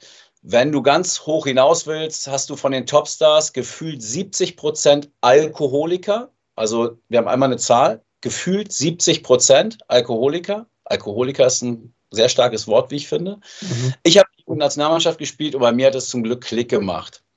Ähm, jetzt kommt das mit der Vorbildfunktion, da auch nochmal ein Zitat zu. Da ist dann ein guter Spieler und der junge Kerl sieht bei dem, dass er trinkt. Was macht der junge Kerl früher oder später? Er trinkt auch, weil er denkt, er wird damit besser. Auf kurze Zeit gesehen ist das, ist das bestimmt auch so, aber das Problem ist, es macht gesundheitlich was mit dir. Irgendwann geht es körperlich bergab. Ähm, dann hat äh, Jochen noch von einem ähm, ja, erfahrenen PDC-Spieler berichtet, der an Leberzirrhose äh, erkrankt ist, äh, aufgrund ähm, ja, eines sportlichen Niedergangs, um den äh, wieder abzuwenden, hat er, habe er wieder angefangen äh, zu trinken. Und dann, und das war, glaube ich, auch so das brisanteste Stück, hat er gesagt, dass außer ihm Lukas Wenig und Nico Springer alle anderen guten Spieler in Deutschland trinken und, wenn man seine Zitate so zusammenzählt, Alkoholiker sind. Ähm, Und er hat noch einen Namen genannt, oder? Er hat noch. Äh, Nein, er hat nur die genannt. Ja, er hat Max Hopp hat er noch genannt. Das ähm, meine ich. Da, da, hat er Max Hopp indirekt zitiert. Ist doch nicht so schlimm. Guck mal zu dem Tisch darüber. Hey, was die da wegbechern. Ähm, das nächste Mal spielte er, das ist jetzt aus dem Text, äh, keine 70 mehr und verliert 5 zu 0. Das tut dann, wenn, wenn du relativ viel dafür tust, schon, schon weh. Äh, ich glaube, Kevin meinte, dass irgendwo stand, dass äh, Max auch auf die schiefe Bahn geraten sei oder mal die falsche Schiene eingeschlagen. Falsche Schiene ja, eingeschlagen. Okay. So, ja. ja. genau. Und dann aber geläutert äh, irgendwie, ne, glaube ich. Ähm, so habe ich das zumindest im Kopf. Aber klar ist ja, wenn ich die drei Spieler benenne, die nichts trinken, und das seien die einzigen, bedeutet das im Umkehrschluss halt, dass alle anderen saufen. Ähm, ich habe mit Jochen, wie gesagt, nochmal gesprochen. Jochen steht von vorne bis hinten komplett zu seinen Aussagen, mit einer Ausnahme, die Namen, die in dem Text vorgekommen sind, äh, seien nicht von ihm gewesen. Er habe keine Namen genannt. So, ähm, also das wird er oder bestätigt er auch nicht. Und das war für mich damals auch ganz klar der Punkt, wo ich gesagt habe, jetzt wird es unseriös. Eine eigentlich gut, ein gutes Thema, ein guter Anstoß, darüber mal zu sprechen, fand ich wunderbar. Aber ich frage mich A, wie will Jochen Graudenz bewerten, wenn wir jetzt mal in die Weltspitze gehen und wissen, also Jochen Graudenz hat ein paar Spiele für den KSC gemacht in der Bundesliga ähm, und spielt hier und da auch mal auf, auf PDC-Turnieren, spielt jetzt, glaube ich, in der Swiss Starts Corporation, mhm. ja. das recht weiß. Ähm, woher will wissen, ich sage jetzt einfach, ich wähle jetzt einfach mal einen Namen raus. Woher will wissen, will, will Jochen Graudenz wissen, ob Ross Smith Alkoholiker ist? Oder Damon Hatter? Woher will er das wissen? Das habe ich ihn natürlich auch gefragt. Er sagt halt, nicht jetzt gezielt bei den Namen, sondern grundsätzlich, dass er auch viele Leute kennt, viel hört und halt selber auch einige Erfahrungen gemacht hat. Das als Grundlage vielleicht, auf der wir hm. gleich, gleich diskutieren. Mhm. Es gab dann ja auch noch ähm, Statements, vielleicht auch so nochmal, um das Ganze voll zu machen, einmal von, von Gaga und einmal von, von Martin, die würde ich auch mal vorlesen, die dann nachträglich dann auch noch da ja eingebaut worden sind. Statement Management von Gaga, ähm, angeblicher Profispieler, der noch auf keinem Profi-Event anwesend war, bei welchem Gabriel gespielt hat. Er könnte deshalb kein Urteil über die Gegebenheiten bei den Turnieren bzw. verallgemeinernd zu allen Spielern machen. Und Statement von Management Martin Schindler. Graudens ist kein Darts-Profi, zumal er nicht im Besitz einer Tourkarte ist und daher überhaupt nicht an den Turnieren teilnimmt, bei denen mein Mandant antritt. Und auch von Max Hopp gab es ja nochmal, Moritz hat es gesagt, ähm, er hatte ihn halt genannt als jemand, der auf die schiefe Bahn geraten ist. Auch Max hatte sich da nochmal geäußert, er könne die Aussagen nicht nachvollziehen, seinen sportlichen Werdegang seit 2012 habe Graudenz gar nicht erlebt. Genau, das, das ist ja auch so mein gewesen. Ja. Also unabhängig davon, ob er recht hat oder nicht, kann er sowas nicht in der Öffentlichkeit sagen. Jetzt sind wir wieder bei dem Punkt, äh, ne, die sollen authentisch sein, die Leute, und sagen, was sie, was sie denken. Aber das, und das finde ich gut, weil, wenn er sich sicher ist und dieser Meinung ist, dann soll er das auch ruhig sagen. Nur hier werden Anschuldigungen äh, und, und Vorwürfe erhoben, die man dann auch, weil sie so hart und krass sind, belegen muss. Und das wird in dem Fall, glaube ich, schwierig. Aber, ich habe es ja gerade gesagt, er behauptet, dass er diese Namen nie genannt hat. Gut, aber dann haben wir immer noch die 70 Prozent. Und die stehen. Und äh, dann äh, 70 Prozent der, der, was war das? Der Profis? Warte. Da hast du von den Topstars gefühlt 70 Prozent Alkoholiker. Genau. Hast du von den Topstars gefühlt. wie definierst du Alkoholiker?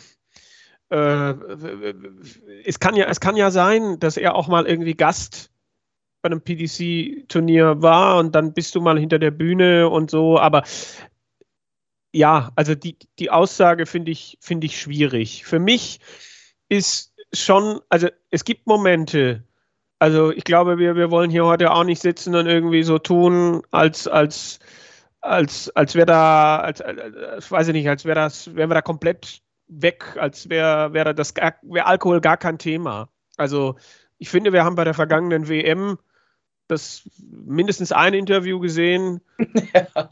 Wo, wo dann im Nachhinein ja auch drüber gesprochen worden ist. Ähm, und und es, es, es gab in der Vergangenheit Aussagen äh, von einem Profi, der gesagt hat, dass 30 der Top 32 trinken. Daraufhin gab es dann eine Geldstrafe von der DRA. Also das sind halt einfach auch Geschichten, die ich dann nicht ignorieren kann, aber mir anzumaßen, zu sagen, die trinken doch alle 70 Prozent, was weiß ich, das finde ich schwierig. Äh, mein Standpunkt ist schon, dass mir, dass mir da die Verantwortlichen und Offiziellen ein bisschen zu, zu defensiv damit umgehen. Also ich glaube, ich, ich kann mich nicht daran erinnern, dass es auf dieses ähm, Interview bei der WM, äh, Mansell, äh, an, an eine öffentliche Reaktion der PDC gegeben hat. Wenn doch, dann bitte korrigiert mich, aber ich glaube nicht. Nein, gar äh, nicht. Gab es nicht. Ne? Und, und, und das, das ist halt eine Geschichte. Also genauso habe ich es auch schon auf Turnieren erlebt, dass Journalisten eine Frage zum Thema Alkohol stellen wollten an einen Profi und es halt nicht durften.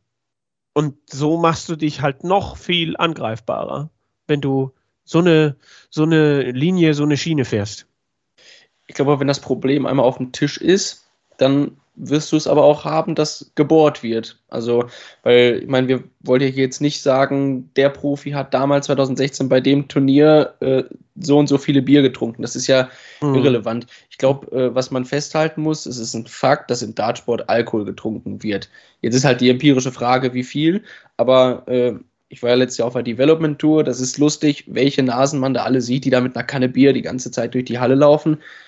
Im nächsten Spiel spielen sie irgendwie neun Data und du fragst dich, wie macht der Junge das? Äh, bei mir ist es nach dem ersten Tropfen tatsächlich vorbei, weil meine visuelle Koordination dann schon nachlässt, weil ich das merke, aber die kriegen es scheinbar hin, dass das Zittern so sehr aufhört, dass es äh, wohl perfekt klappt. Aber ähm, ja, die Aber Frage spätestens ist halt, also, dann, spätestens hm. dann reden wir doch fast von, von einem eigenen Sport, dass du es schaffen musst, genau diesen Punkt mhm. zu treffen. Ja wo, äh, wo, es, wo es weder ähm, zu wenig äh, noch zu viel ist. Also das, wollen das, wir, ja, wollen wir ja. vielleicht so die Aussage empirisch erst zumachen und dann äh, und dann die Wirkung äh, besprechen, weil äh, also äh, ich glaube, es muss jetzt kein Rätselraten hier geben, wie viele es sind, aber wir wollen uns ja nicht davor verschließen, dass es auch im Profisport definitiv viele Personen gibt, die es tun. Nur ist halt die Frage, dass jetzt immer so ein, der ist es, der ist es vielleicht nicht. Äh, da bin ich auch nicht nah genug dran, um zu sagen, wie viele es sind. Ne? Aber ähm, ja, dass natürlich schon Interesse da ist, es möglichst unterm Radar zu halten, auf die Frage eben gar nicht einzugehen oder sie nicht aufkommen zu lassen, um eben so, ein, so eine Nummer wie in den 80ern, dass auf einmal doch wieder es aufkommt, ach, die da, die saufen ja alle sich ein. Ich glaube, da hat man bei der PDC keinen Bock drauf und äh, deswegen ist es, glaube ich, für jemanden Außenstehenden erstmal aber trotzdem spannend zu wissen, ja, einige auf der Bühne sind da gut und mehr als angetrunken. Total.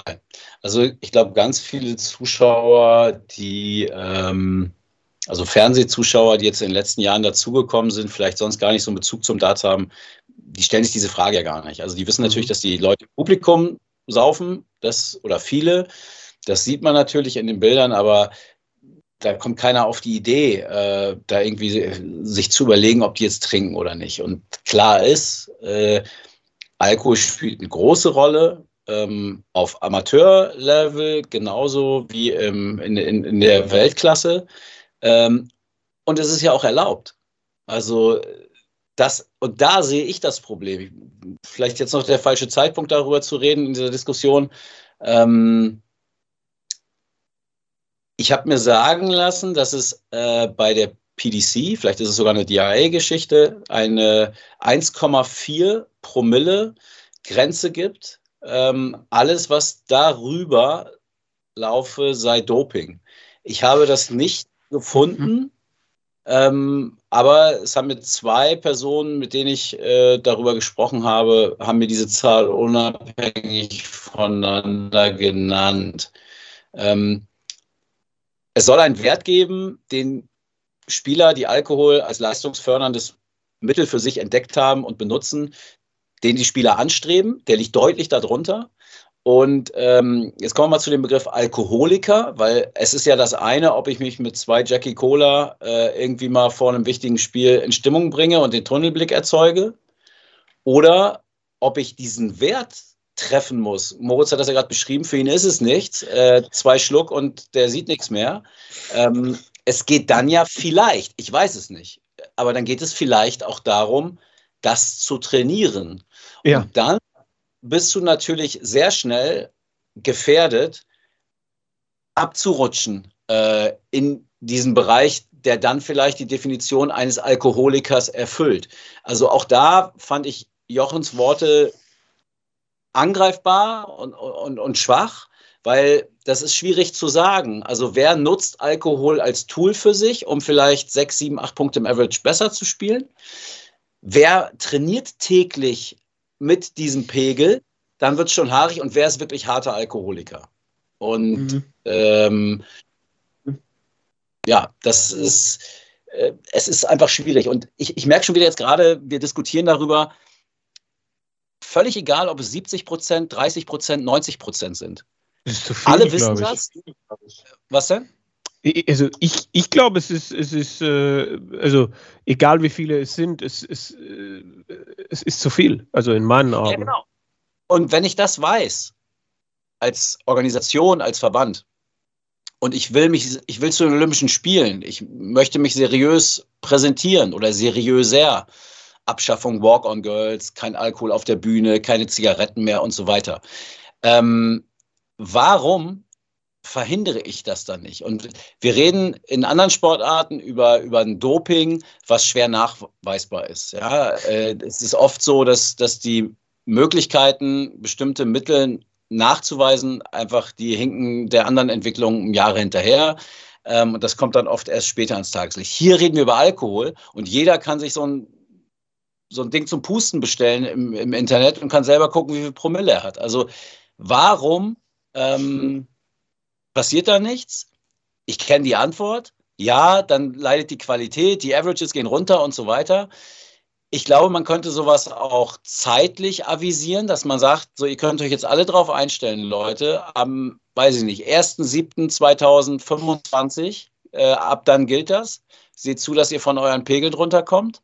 Ähm, und dann hätte man diese, dieses Damoklesschwert nicht mehr über sich, weil ich muss doch als PDC, muss ich doch auch Schiss haben, dass da mal irgendwann Leute hinter den Kulissen rumkriechen äh, und mal schauen, was da wirklich passiert, weil es natürlich eine, eine spektakuläre Geschichte ist. und, und du, arbeitest, du, du, arbeitest ja auch mit Medien vor Ort, ne? Und, und, und dass da einfach wir, wir kennen Journalisten, wir kennen Boulevardreporter. Ähm, und wenn es halt dumm läuft, dann, dann findet jemand mal was und kommt in eine Situation, wo er sowas sieht, wo, wo jemand trinkt oder was weiß ich. Und dann, dann, dann kann das einem, kann das einem und uns allen als, als Leute, die den Dartsport lieben, so dermaßen um die Ohren fliegen. Ja, das, das, das, weiß ich nicht, weil es ist ein Unterschied, ob ich sehe, wie, äh, nehmen wir jetzt mal wirklich einen prominenten Spieler, Michael van Gerven, sich äh, irgendein Glas irgendwas reinschüttet vor, mhm. vor einem Match. Das ist ja das eine. Das heißt ja aber noch nicht, dass das ein strukturelles Problem in der ganzen Sportart ist, das, was Jochen Graudenz beschreibt. Mhm. Und das herauszufinden, erfordert schon äh, dann ein bisschen mehr Arbeit, äh, investigativ. Ähm, und die Frage ist auch, ob mhm. das, ob das sein muss. Es ist ja nicht verwerflich. Ja, es geht ja nicht darum, wie bei Lance Armstrong irgendwie nachzuweisen, äh, der hat verbotene Mittel genommen. Es ist ja nicht verboten. Nur das eine ist, finde ich, die Gesundheit der Spieler. Ähm, und auch jetzt, ich meine, der Dartsport hat sich verändert. Wenn wir über die 70er, die 80er reden, da kamen die Spieler aus der Kneipe zu einem äh, überragenden Anteil äh, und hatten vielleicht schon vorher getrunken äh, und nicht erst durch Darts. Aber jetzt hast du Leute, jetzt hast du 12-, 13-Jährige, die zu diesem Sport kommen, weil sie es aus dem Fernsehen kennen und das auch wie einen Sport ausüben. Die waren noch nie in der Kneipe, haben aber schon ein Average von 75 oder so. Und die kommen irgendwann auf ein Level, und wenn es denn wirklich leistungsfördernd ist, es gibt ja auch Leute, die sagen, du kannst den gleichen Effekt mit mentalem Training erzielen und so weiter. Ich weiß das nicht, ähm, das kann ich nicht beantworten. Aber Was nicht geht, ist, dass jungen Leuten suggeriert wird, der letzte Schritt, den du jetzt noch gehen musst, der dir jetzt noch fehlt, mhm. und du, du weißt nicht mehr weiter, du hast alles ausgeschöpft, subjektiv. Okay, dann probiere ich es, wenn ich dann jetzt noch diesen, diese 2,5 Prozent, 3,3 Prozent besser werde, dann fange ich halt an zu saufen. Das, finde ich, ist ein großes Problem, wenn man diesen Sport wirklich auf einer seriösen Ebene ähm, haben möchte. Ja. Das ist, ist, ist ein, ein Problem. Also unterm Strich, wenn man es jetzt krass formuliert, wenn das so ist, dann musst du Alkoholiker werden, um in der Weltspitze zu sein. Das ist die provokante These. Und wenn das stimmt, dann ist das eine Armuts, ein Armutszeugnis und eine Bankrotterklärung mhm. für diesen Sport. Und genau das ist das Problem, weil, äh, also bevor man ja in diese sportpolitische Frage kommt, ob man irgendwie was verbieten muss und so, wäre ja erstmal die Frage zu klären, ist es leistungsfördernd? Ähm, und äh, da ist ja jetzt einmal das Thema die Dopingliste. Also bis 2017 stand Alkohol auf der WADA-Dopingliste, aber dann auch, glaube ich, nur für bestimmte Verbände, ja. weil ja auch das Thema ist, in den meisten Sportarten bringt Alkohol nichts, weil einfach die Einschränkungen im Bereich Koordination, Kondina äh, Kondition, Reaktionsvermögen, die sind so gravierend schlechter, dass, sag ich mal, dieses, dieser positive Einfluss, dass du weniger nervös bist, der überwiegt da halt nicht. Das heißt, der einzige oder die einzigen Sportarten, für die es sinnvoll ist, sind Zielsportarten, bei denen du dich nicht viel bewegen musst, sondern rein dieser, die Nervosität abnimmt. Und das Problem ist, dass man halt auch wirklich nicht so Untersuchungen fin findet. Also vielleicht so in die Historie gegangen, finde ich schon spannend. Es gab einen Spiegelartikel, den ich gefunden habe von 1965. Eigentlich so modernen Fünfkampf. Und da ging es dann sowas wie, vor dem Pistolenschießen hatte sich Frings mit Alkohol gestärkt, wie die meisten Fünfkämpfer. Experten berichten von beachtlichen Leistungssteigerungen maßvoll alkoholisierter Fünfkampfschützen in dieser Disziplin. Und das funktioniert halt im Gegensatz zum Biathlon, weil beim Fünfkampf das Schießen eine eigene Disziplin ist. In den 20 Minuten kann ich unter Alkohol, ja genau, äh, kann ich unter Alkohol performen. So, und dann ist halt auch passiert, dass irgendwie die Österreicher scheinbar verloren, weil da einer in den Erdwall geschossen hat und dann seinen Rausch draußen ausgeschlafen hat, weil er den perfekten Punkt nicht getroffen hat. Also, das ist wirklich so.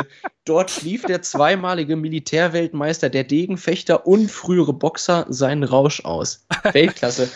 Also, das, der, der, Artikel ist echt äh, lesenswert. Der heißt Wodka vor dem Schuss. Äh, und, und ist, und ganz ehrlich, das ist ja 60 Jahre her, aber das Problem ist ja das gleiche. Du hast ja, ja, und, kannst äh, ja beim Dart unterrechnen äh, mit, mit den Pausen. Ne? Fünf Lecks, Viertelstunde. Äh, dieses, ja, also diese Sessions äh, kann ich wieder auftanken. Genau, du hast ja die Möglichkeit, einen gewissen Pegel zu halten gut, und äh, irgendwie die, im Bogenschießen beispielsweise. Äh, dort hat man nämlich Folgendes gemacht: Das war auf der Dopingliste und damit ist ja auch gefördert, dass die nationalen Dopingagenturen, wenn sie Kontrollen durchführen, auch auf diese Substanz testen. Das war dann bei Alkohol der Fall im Bogenschießen. Dann hat die WADA es von der Liste genommen und der Bogenschützenverbund war ein bisschen enttäuscht, hat gesagt, ist eigentlich doof, weil äh, wir wollen das weiterhin haben. Und da stand auch in einem Artikel, dass die eine Studie mal in den 80ern hatten. Äh, irgendwie das World Archery Medical Committee demonstrated performance enhancing effect on the sport, also einen leistungssteigernden Effekt. Und die wollen tatsächlich Untersuchungen anstellen, um das wiederum zu bestätigen. Und die führen selber Kontrollen auf Alkohol durch und führen da so eine Null-Promille-Politik. So, und beim Bogenschießen habe ich ja noch Effekte, dass ich diesen heftigen Bogen erstmal in der Hand halten muss. Also nicht nur das Zittern, sondern auch äh, den Muskel auf äh, Spannung halten muss. Während ich beim Dart ja da gar keine Probleme mit habe. Und äh, tatsächlich so eine Untersuchung auch so in den 80ern, 90ern gefunden, wo das ähnlich beschrieben wird, dass eben so ein leichter Alkoholpegel das Zittern reduziert in den Muskeln, aber dafür halt die, das visuelle Sehvermögen noch nicht so stark eingeschränkt ist, dass es negative Effekte hat. Ich glaube, da war irgendwie von so einem Blutalkohollevel von 0,02 Prozent die Rede. Bei 0,05 Prozent war es schon wieder schlecht. Aber, Aber das bedeutet ja, es gibt kleine Untersuchungen, leider wahrscheinlich zu dünne, um da mal eine Argumentationskette fundiert drauf aufzubauen. Aber auch aus anderen Sportarten mal ein Vergleich, wo man sagt, ja, es scheint ja mal irgendwie Nachweise und Überlegungen gegeben zu haben.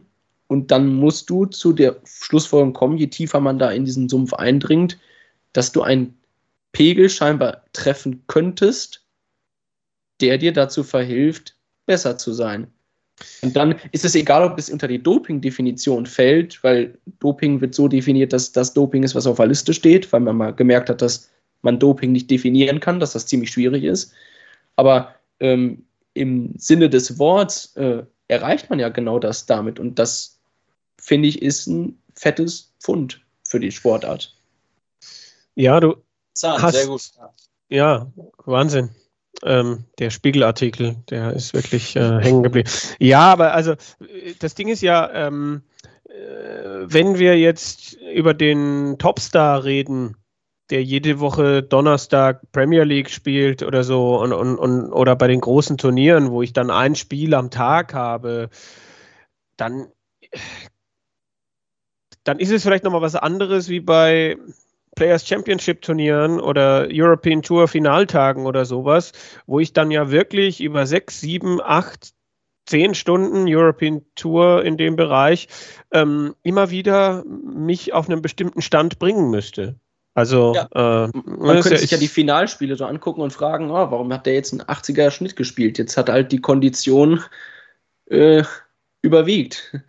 Ja, er, oder er hatte nach dem, nach dem Halbfinale nicht mehr genug Zeit, um wieder dahin zu kommen. Sind ja, sind ja Möglichkeiten. Also ich finde halt diese Geschichte mit diesem, hört man ja, habe ich auch schon oft gelesen, dieses, ja, der Average würde dann schlechter werden und das Niveau würde runtergehen und würden wir vielleicht auch Zuschauer verlieren und Sponsoren. Das finde ich halt total verlogen, weil einfach, ähm, äh, wir, ja, inzwischen kann man von diesem Sport halt auch leben, immer mehr. Da gibt es viele, die Profis sind, da gibt es viele, die das hauptberuflich machen und die, wenn sie es richtig machen, sich die ganze Zeit mit nichts anderem beschäftigen können, wie, was kann ich an meinem Spiel verändern, wie kann ich an meinem Spiel rumschrauben. Natürlich kann man auch zu viel trainieren, glaube ich auch. Diejenigen, die dann, wenn es dann nur noch darum geht, ich habe sechs Stunden am Tag trainiert, ah, ich habe sieben trainiert und vom Phil Taylor habe ich gehört, der hat zehn trainiert. Also ob das dann immer so gut und richtig und so weiter ist, das ist wieder eine andere Frage. Aber was ich damit sagen will, äh, es ist halt nicht, nicht so wie vielleicht bei, äh, bei anderen Sportarten, Bogenschießen oder sonst was, wo du dann irgendwie guckst, dass du, dass du, dass es irgendwie semi-professionell ist, dass du irgendwie einem, einem Beruf nachgehst und irgendwie kaum Förderung hast oder so. Ich glaube, im Dartsport fließt inzwischen genug Geld und es sind genug Voraussetzungen da, um das, wenn man möchte, so professionell ausüben zu können, äh, dass man, dass man, und selbst wenn es vielleicht diesen Moment geben würde, wo es vielleicht erstmal um ein paar Punkte absackt, dass man das dann auch wieder in die richtige Richtung korrigieren könnte. Ohne dass ich jetzt ein Wissenschaftler bin, der äh, fundiert äh, von Forschungsergebnissen redet. Ja, also ich finde im Sinne der Gesundheit der Spieler ähm, müsste man das tun. Zumal eben auf der Tour es Beispiele gibt, die gesundheitlich darunter gelitten haben oder immer noch leiden.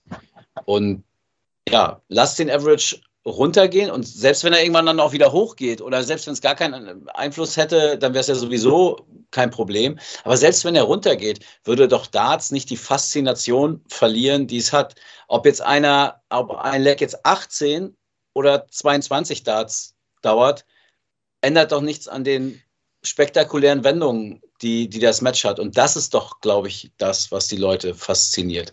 Klar sind diese Highlights auch toll. Klar mag ich auch ein 115er Average. Gucke ich mir auch gerne an, gar keine Frage, aber am Ende sind es andere Dinge. Und ich äh, finde einfach, dass das, dass die andere, ähm, die, an, die, die, die positiven Effekte, die du hättest auf die Gesundheit der Spieler und aber auch auf die eigene Sicherheit, dass das nicht irgendwie mal dir auf die Füße fällt und dir, du dann ganz viele Sponsoren verlierst, ähm, die überwiegen einfach deutlich. Und deswegen kann ich das nicht wirklich verstehen. Und ähm, wir haben ja Interviews.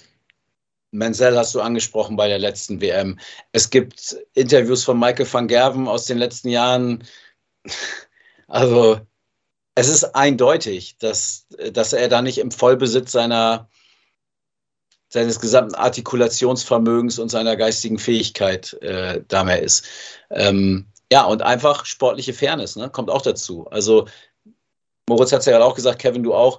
Es ist ja noch gar nicht klar, also wie sehr es jetzt leistungsfördernd ist oder wie viel es bringt. Und ich glaube auch, dass das individuell total unterschiedlich ist. Ich habe ein Beispiel in meinem äh, persönlichen Umfeld. Ähm, dem ist er selbst ein bisschen suspekt, aber dieser Spieler spielt, das ist, wenn nach dem dritten Weizen ist das ein völlig anderes Niveau, was er spielt. Das heißt, wenn er wirklich auf sportlichen Erfolg aus wäre, würde das für ihn bedeuten, er muss vor jedem Spiel drei Weizen sich reinknallen. Klar, nach dem fünften wahrscheinlich geht es dann auch wieder in die andere Richtung. Dann ist es nicht mehr hilfreich, sondern kontraproduktiv. Aber dass es diesen Effekt gibt, ich glaube, darüber müssen wir nicht mehr diskutieren. Das ist völlig klar. Und den gibt es auch auf der Tour. Aber es gibt eben auch Spieler, die das nicht nutzen oder bei denen es eben gar nichts bringt. Ähm, ja, und fair ist es nicht. Und was ich überhaupt nicht verstehe, und ich will das auch noch mal ein bisschen tiefer überprüfen, ich hatte jetzt nicht die Zeit dazu, dieser 1,4 Promille-Wert. Also ob, das, ob, diese Legende äh, oder ob das nicht mal irgendwann jemand gestreut hat und das hat sich so als Gerücht verbreitet, habe ich auch zum ersten Mal gehört. Also dass es angeblich über 1,4 Promille dann doch äh, geahndet wird, weil es äh, dann, dann Doping sei. Also, also da müsste ja auch darauf getestet werden. Also das Einzige ist ja nur die, es gibt ja das, das ist ja auch das Spannende, äh, wenn man ins DRA-Regelwerk wieder guckt, äh, die Tatsache, dass es überhaupt einen Passus für Alkohol gibt, äh, spricht ja schon einiges aus. Und äh, da steht dann eben drin, dass äh, Alkohol nicht außerhalb des vorgesehenen Trainingsbereichs verbracht werden darf. Ne? Ja. Also das heißt, äh, man, man schreibt ja in seine eigene Regel rein, jo, wir wissen, ihr trinkt im Trainingsbereich, aber tut's bitte nicht in der Öffentlichkeit, weil da haben wir keine Lust so richtig drauf.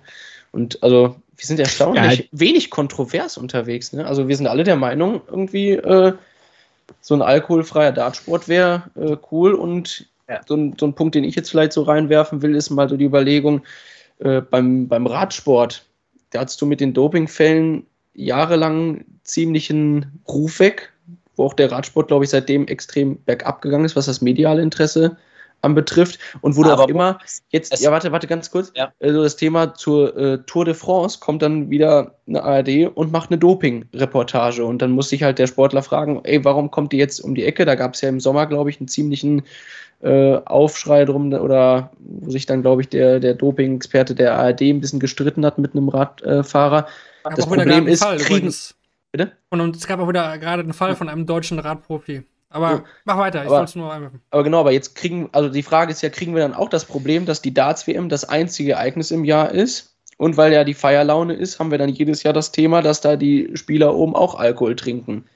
Ob das dann halt auch plötzlich so eine negative äh, Spirale nach sich zieht, ich finde, es gibt einen entscheidenden Unterschied. Ähm, auch wenn du vorhin völlig zu Recht gesagt hast, das ist letztlich auch Doping, weil sie einfach ihre Leistungen boosten. Muss, ja, ist die Frage, wie man es noch nachweisen kann, studientechnisch. Ne? Also es muss ja, man auch vorsichtig sein, jetzt von meiner Seite aus. Ja.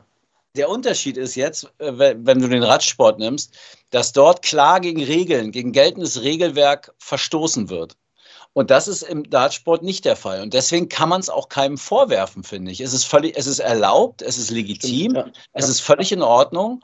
Ähm, und generell, also auch damit das nicht falsch verstanden wird, ich habe überhaupt kein Problem mit Alkohol oder so. Also ich bin immer der Meinung, jeder soll machen, wie er meint, wie er will, solange andere dadurch nicht zu Schaden kommen. So, und das ist der entscheidende Zusatz. Denn wenn ich jetzt den 13, 14, 15-jährigen super talentierten Jungen sehe, und das ist, glaube ich, auch das, was Jochen hat da ja auch in diesem Interview zumindest angerissen, was für ihn ein Punkt ist. Dass, also es wäre fatal, wenn am Ende ein 15-, 16-jähriger, 17-jähriger anfangen muss zu trinken, weil es bei ihm etwas bringt, eine Leistungssteigerung bringt. Er merkt, das funktioniert. Und dadurch, jetzt ziehen wir mal den härtesten Fall durch, zum Alkoholiker wird.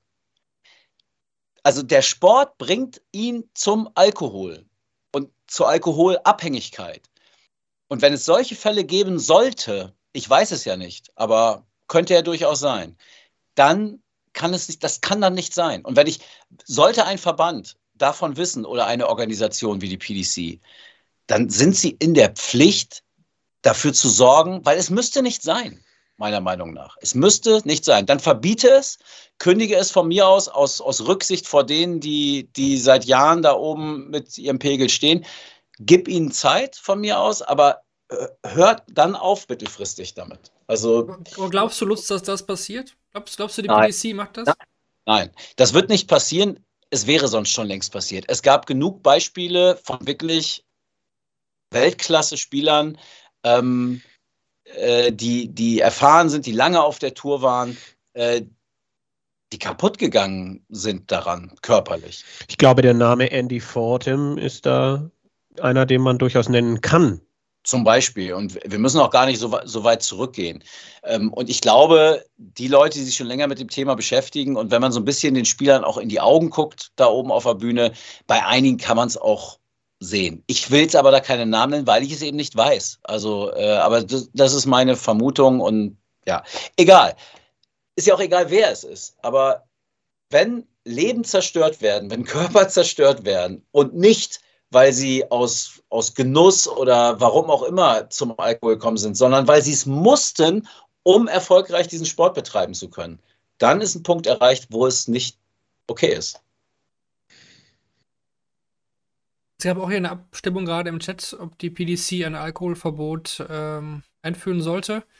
Ähm, bis, fast ausgeglichen, ein Tick war mehr dafür, dass es dieses Verbot geben soll. Ähm, auch da, glaube ich, ja, hängt davon ab, äh, aus welchem Kontext komme ich. Bin ich vielleicht auch selbst aktive Spieler im Amateurbereich, äh, da haben wir ja schon gesagt, ne?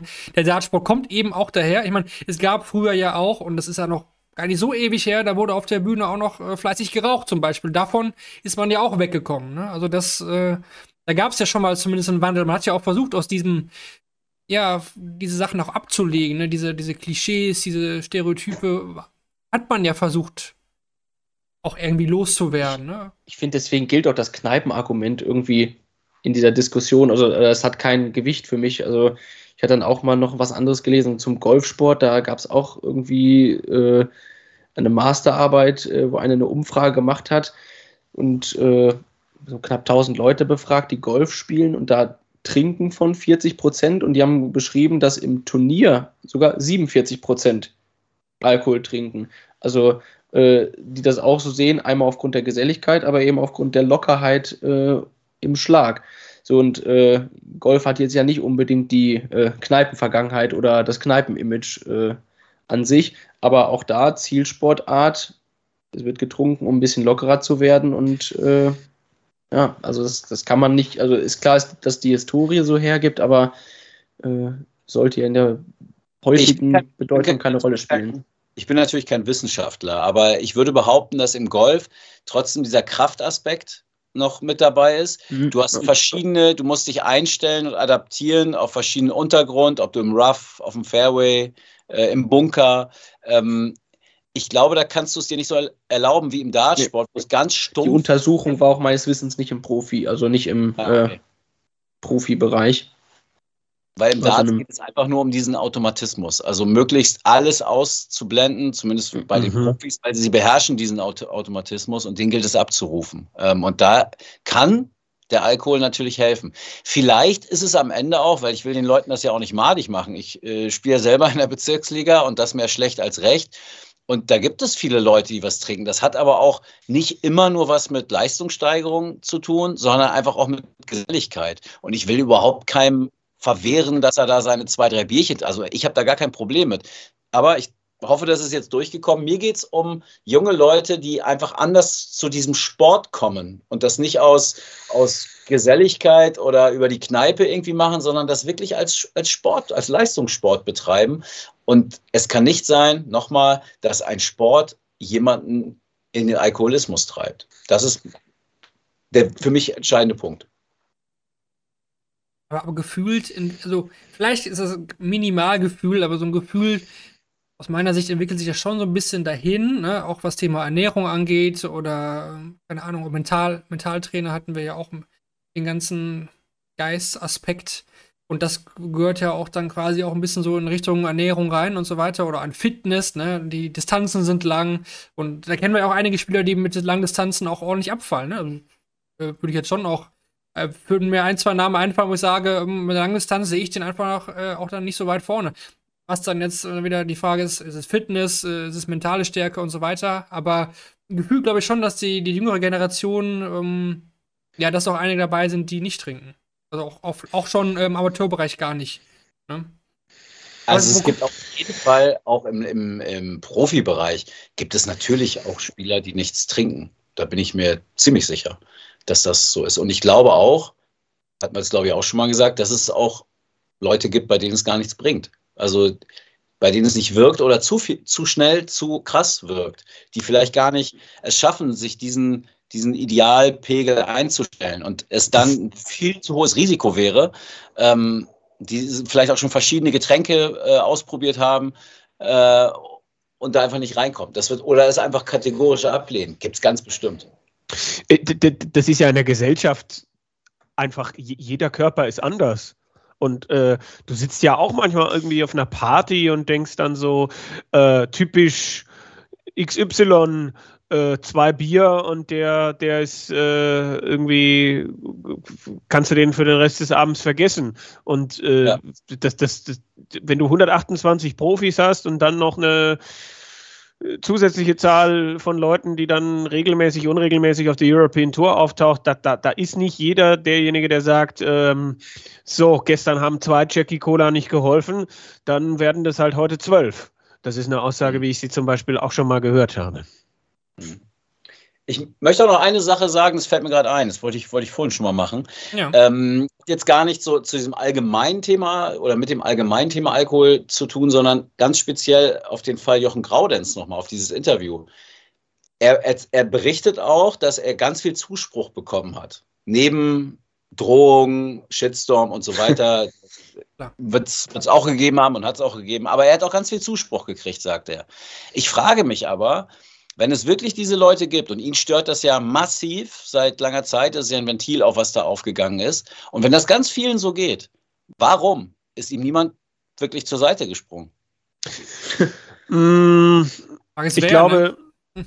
ist, ja, ist der ich typ glaube, bekannt. Äh, also, weil es ist ja auch so aktuell so, sorry, wenn ich dich da unterbreche, Kevin, äh, es müssen sich ja auch immer nur die richtigen Leute beschweren. Ne? Also das ist jetzt Jochen Graudenz, der was sagt no disrespect, aber ähm, ist es nicht die, die, die Riesennummer, sag ich mal. Ne? Wenn da jetzt ein äh, Michael van Gerven das Thema aufmacht, dann glaube ich, wird da nochmal ganz anders diskutiert.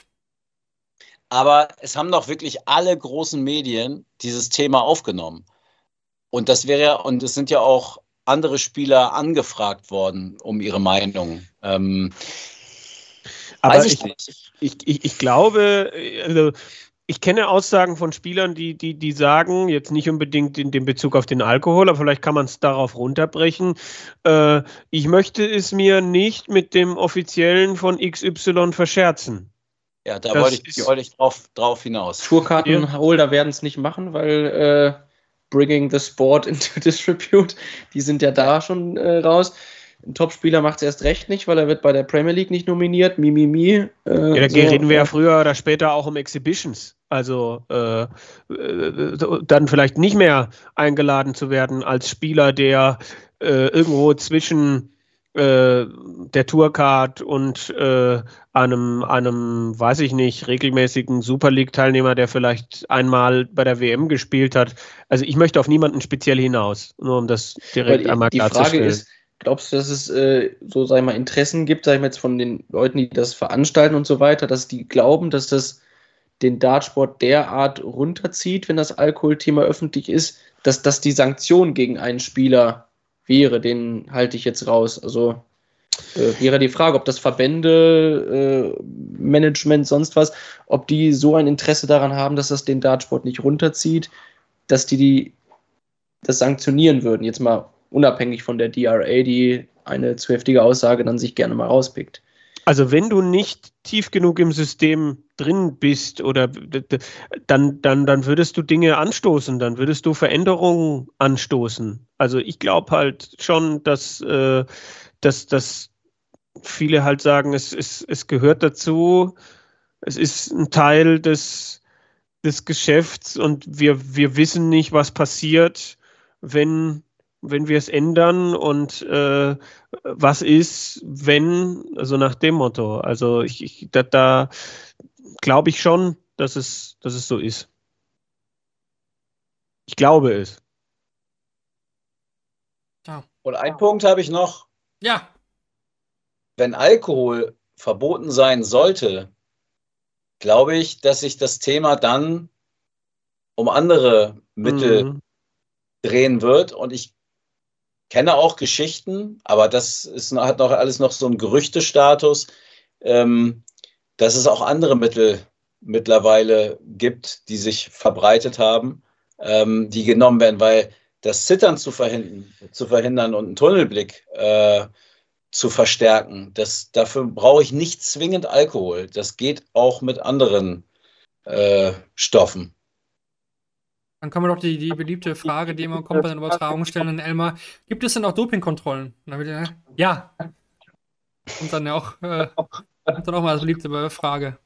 Aber es wird nie konkret darauf eingegangen. Ich weiß, dass es äh, bei WEF-Turnieren, also beim, beim Europe Cup Youth, da gab es für die, ähm, für die Finalisten am Finaltag, da gab es äh, Alkoholkontrollen, Tests, äh, das weiß ich. Es wird auf jeden Fall wahrscheinlich ein Thema sein, was uns auch die nächsten Jahre noch äh, begleitet. Auch ich sehe auch hier im Chat ähm, ich habe es erwartet, aber freut mich natürlich oder uns sehr, dass da sehr, sehr viel hin und her diskutiert äh, worden sind. Dann hat der eine die Meinung, der andere das Argument. Äh, herrlich. Können wir gar nicht, kommen wir gar nicht, oder konnten wir gar nicht jetzt alles hier mit, mit reinnehmen. Im Grunde ist es quasi die Diskussion da im Chat, die wir auch hier geführt haben. Ähm, ja, aber insgesamt äh, glaube ich, dass wir ja drei große Themen hatten, die da sehr spannend waren. Natürlich, wie gesagt, äh, waren auch von uns vielleicht polarisierende Aussagen mit dabei, aber das war auch so gewollt. Wir wollten diese Folge auch mal so einfach äh, euch auf die Ohren geben. Ne, wir haben uns ja auch intensiv dann auch vorbereitet. Ähm, dafür war die Folge auch da und das soll auch so ein bisschen auch die, ja, auch die Zukunft sein. Gesagt, klar, die großen Turniere werden wir hier covern, absolut. Während der WM auch täglich wieder. Aber die wöchentlichen Ausgaben, die sich dann eher auf das sportliche Geschehen, das, auf das aktuelle Geschehen konzentrieren. Die gibt es dann eben bei Shortleg Kompakt. Und hier wollen wir eben dann in den großen Folgen dann auf solche Sachen auch mal öfter eingehen. Na, wir hatten ja auch schon mal so ein paar andere Themen wie Ranglistendiskussionen, ähm, Dart Mental hatten wir, wir hatten dieses Up and Down, was wir auch nochmal neu auflegen wollen. Also, ja. Schreibt gerne auch dazu, wenn ihr jetzt nicht live mit dabei gewesen seid und hier diskutiert habt, wie ihr so eine Folge fandet, ähm, oder auch ähm, vielleicht Feedback zu den Shortleg Kompakt-Folgen. Ähm, wie gefallen euch die? Gerne dazu hier dann mal ja, die Kommentare nutzen. Bei Spotify könnt ihr einfach die Folge kommentieren, wie ihr die fandet, oder auch YouTube oder wie gesagt, alle sozialen Kanäle von daten.de. Da gehen wir gerne auf euer Feedback dann noch ein. Ne? Deswegen gerne da nochmal der Aufruf dazu. Tja, hat nicht jemand noch einen vielleicht Rausschmeißer? Lutz? Vielleicht sollten wir hier auch einfach mehr saufen. Vielleicht ist das auch leistungssteigernd. Ja, ja, ja. Ja, aber dann weiß ich nicht, dann, dann hättest du ein paar Namen genannt und ich hätte ein paar Namen genannt und dann ja. äh, wären wir, glaube ich, äh, beide äh, irgendwie. Aber das wollen die Leute doch hören. Ja, ja eben, das, das, ist, das meine ich ja. ja.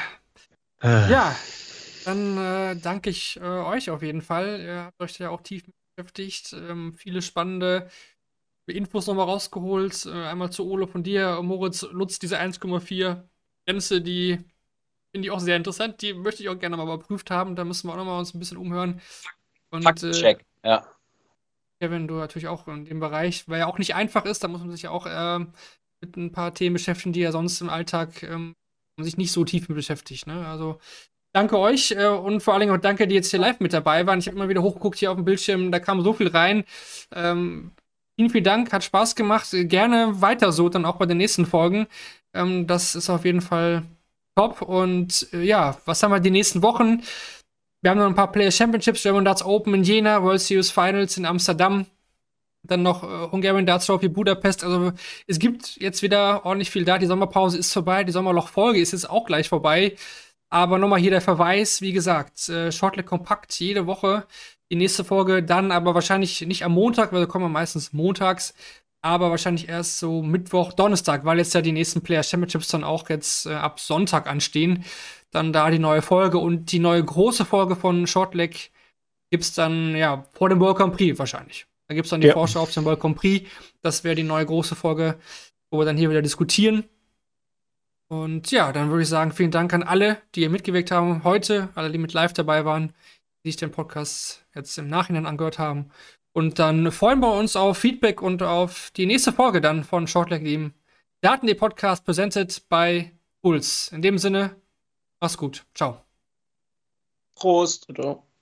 Tschüss.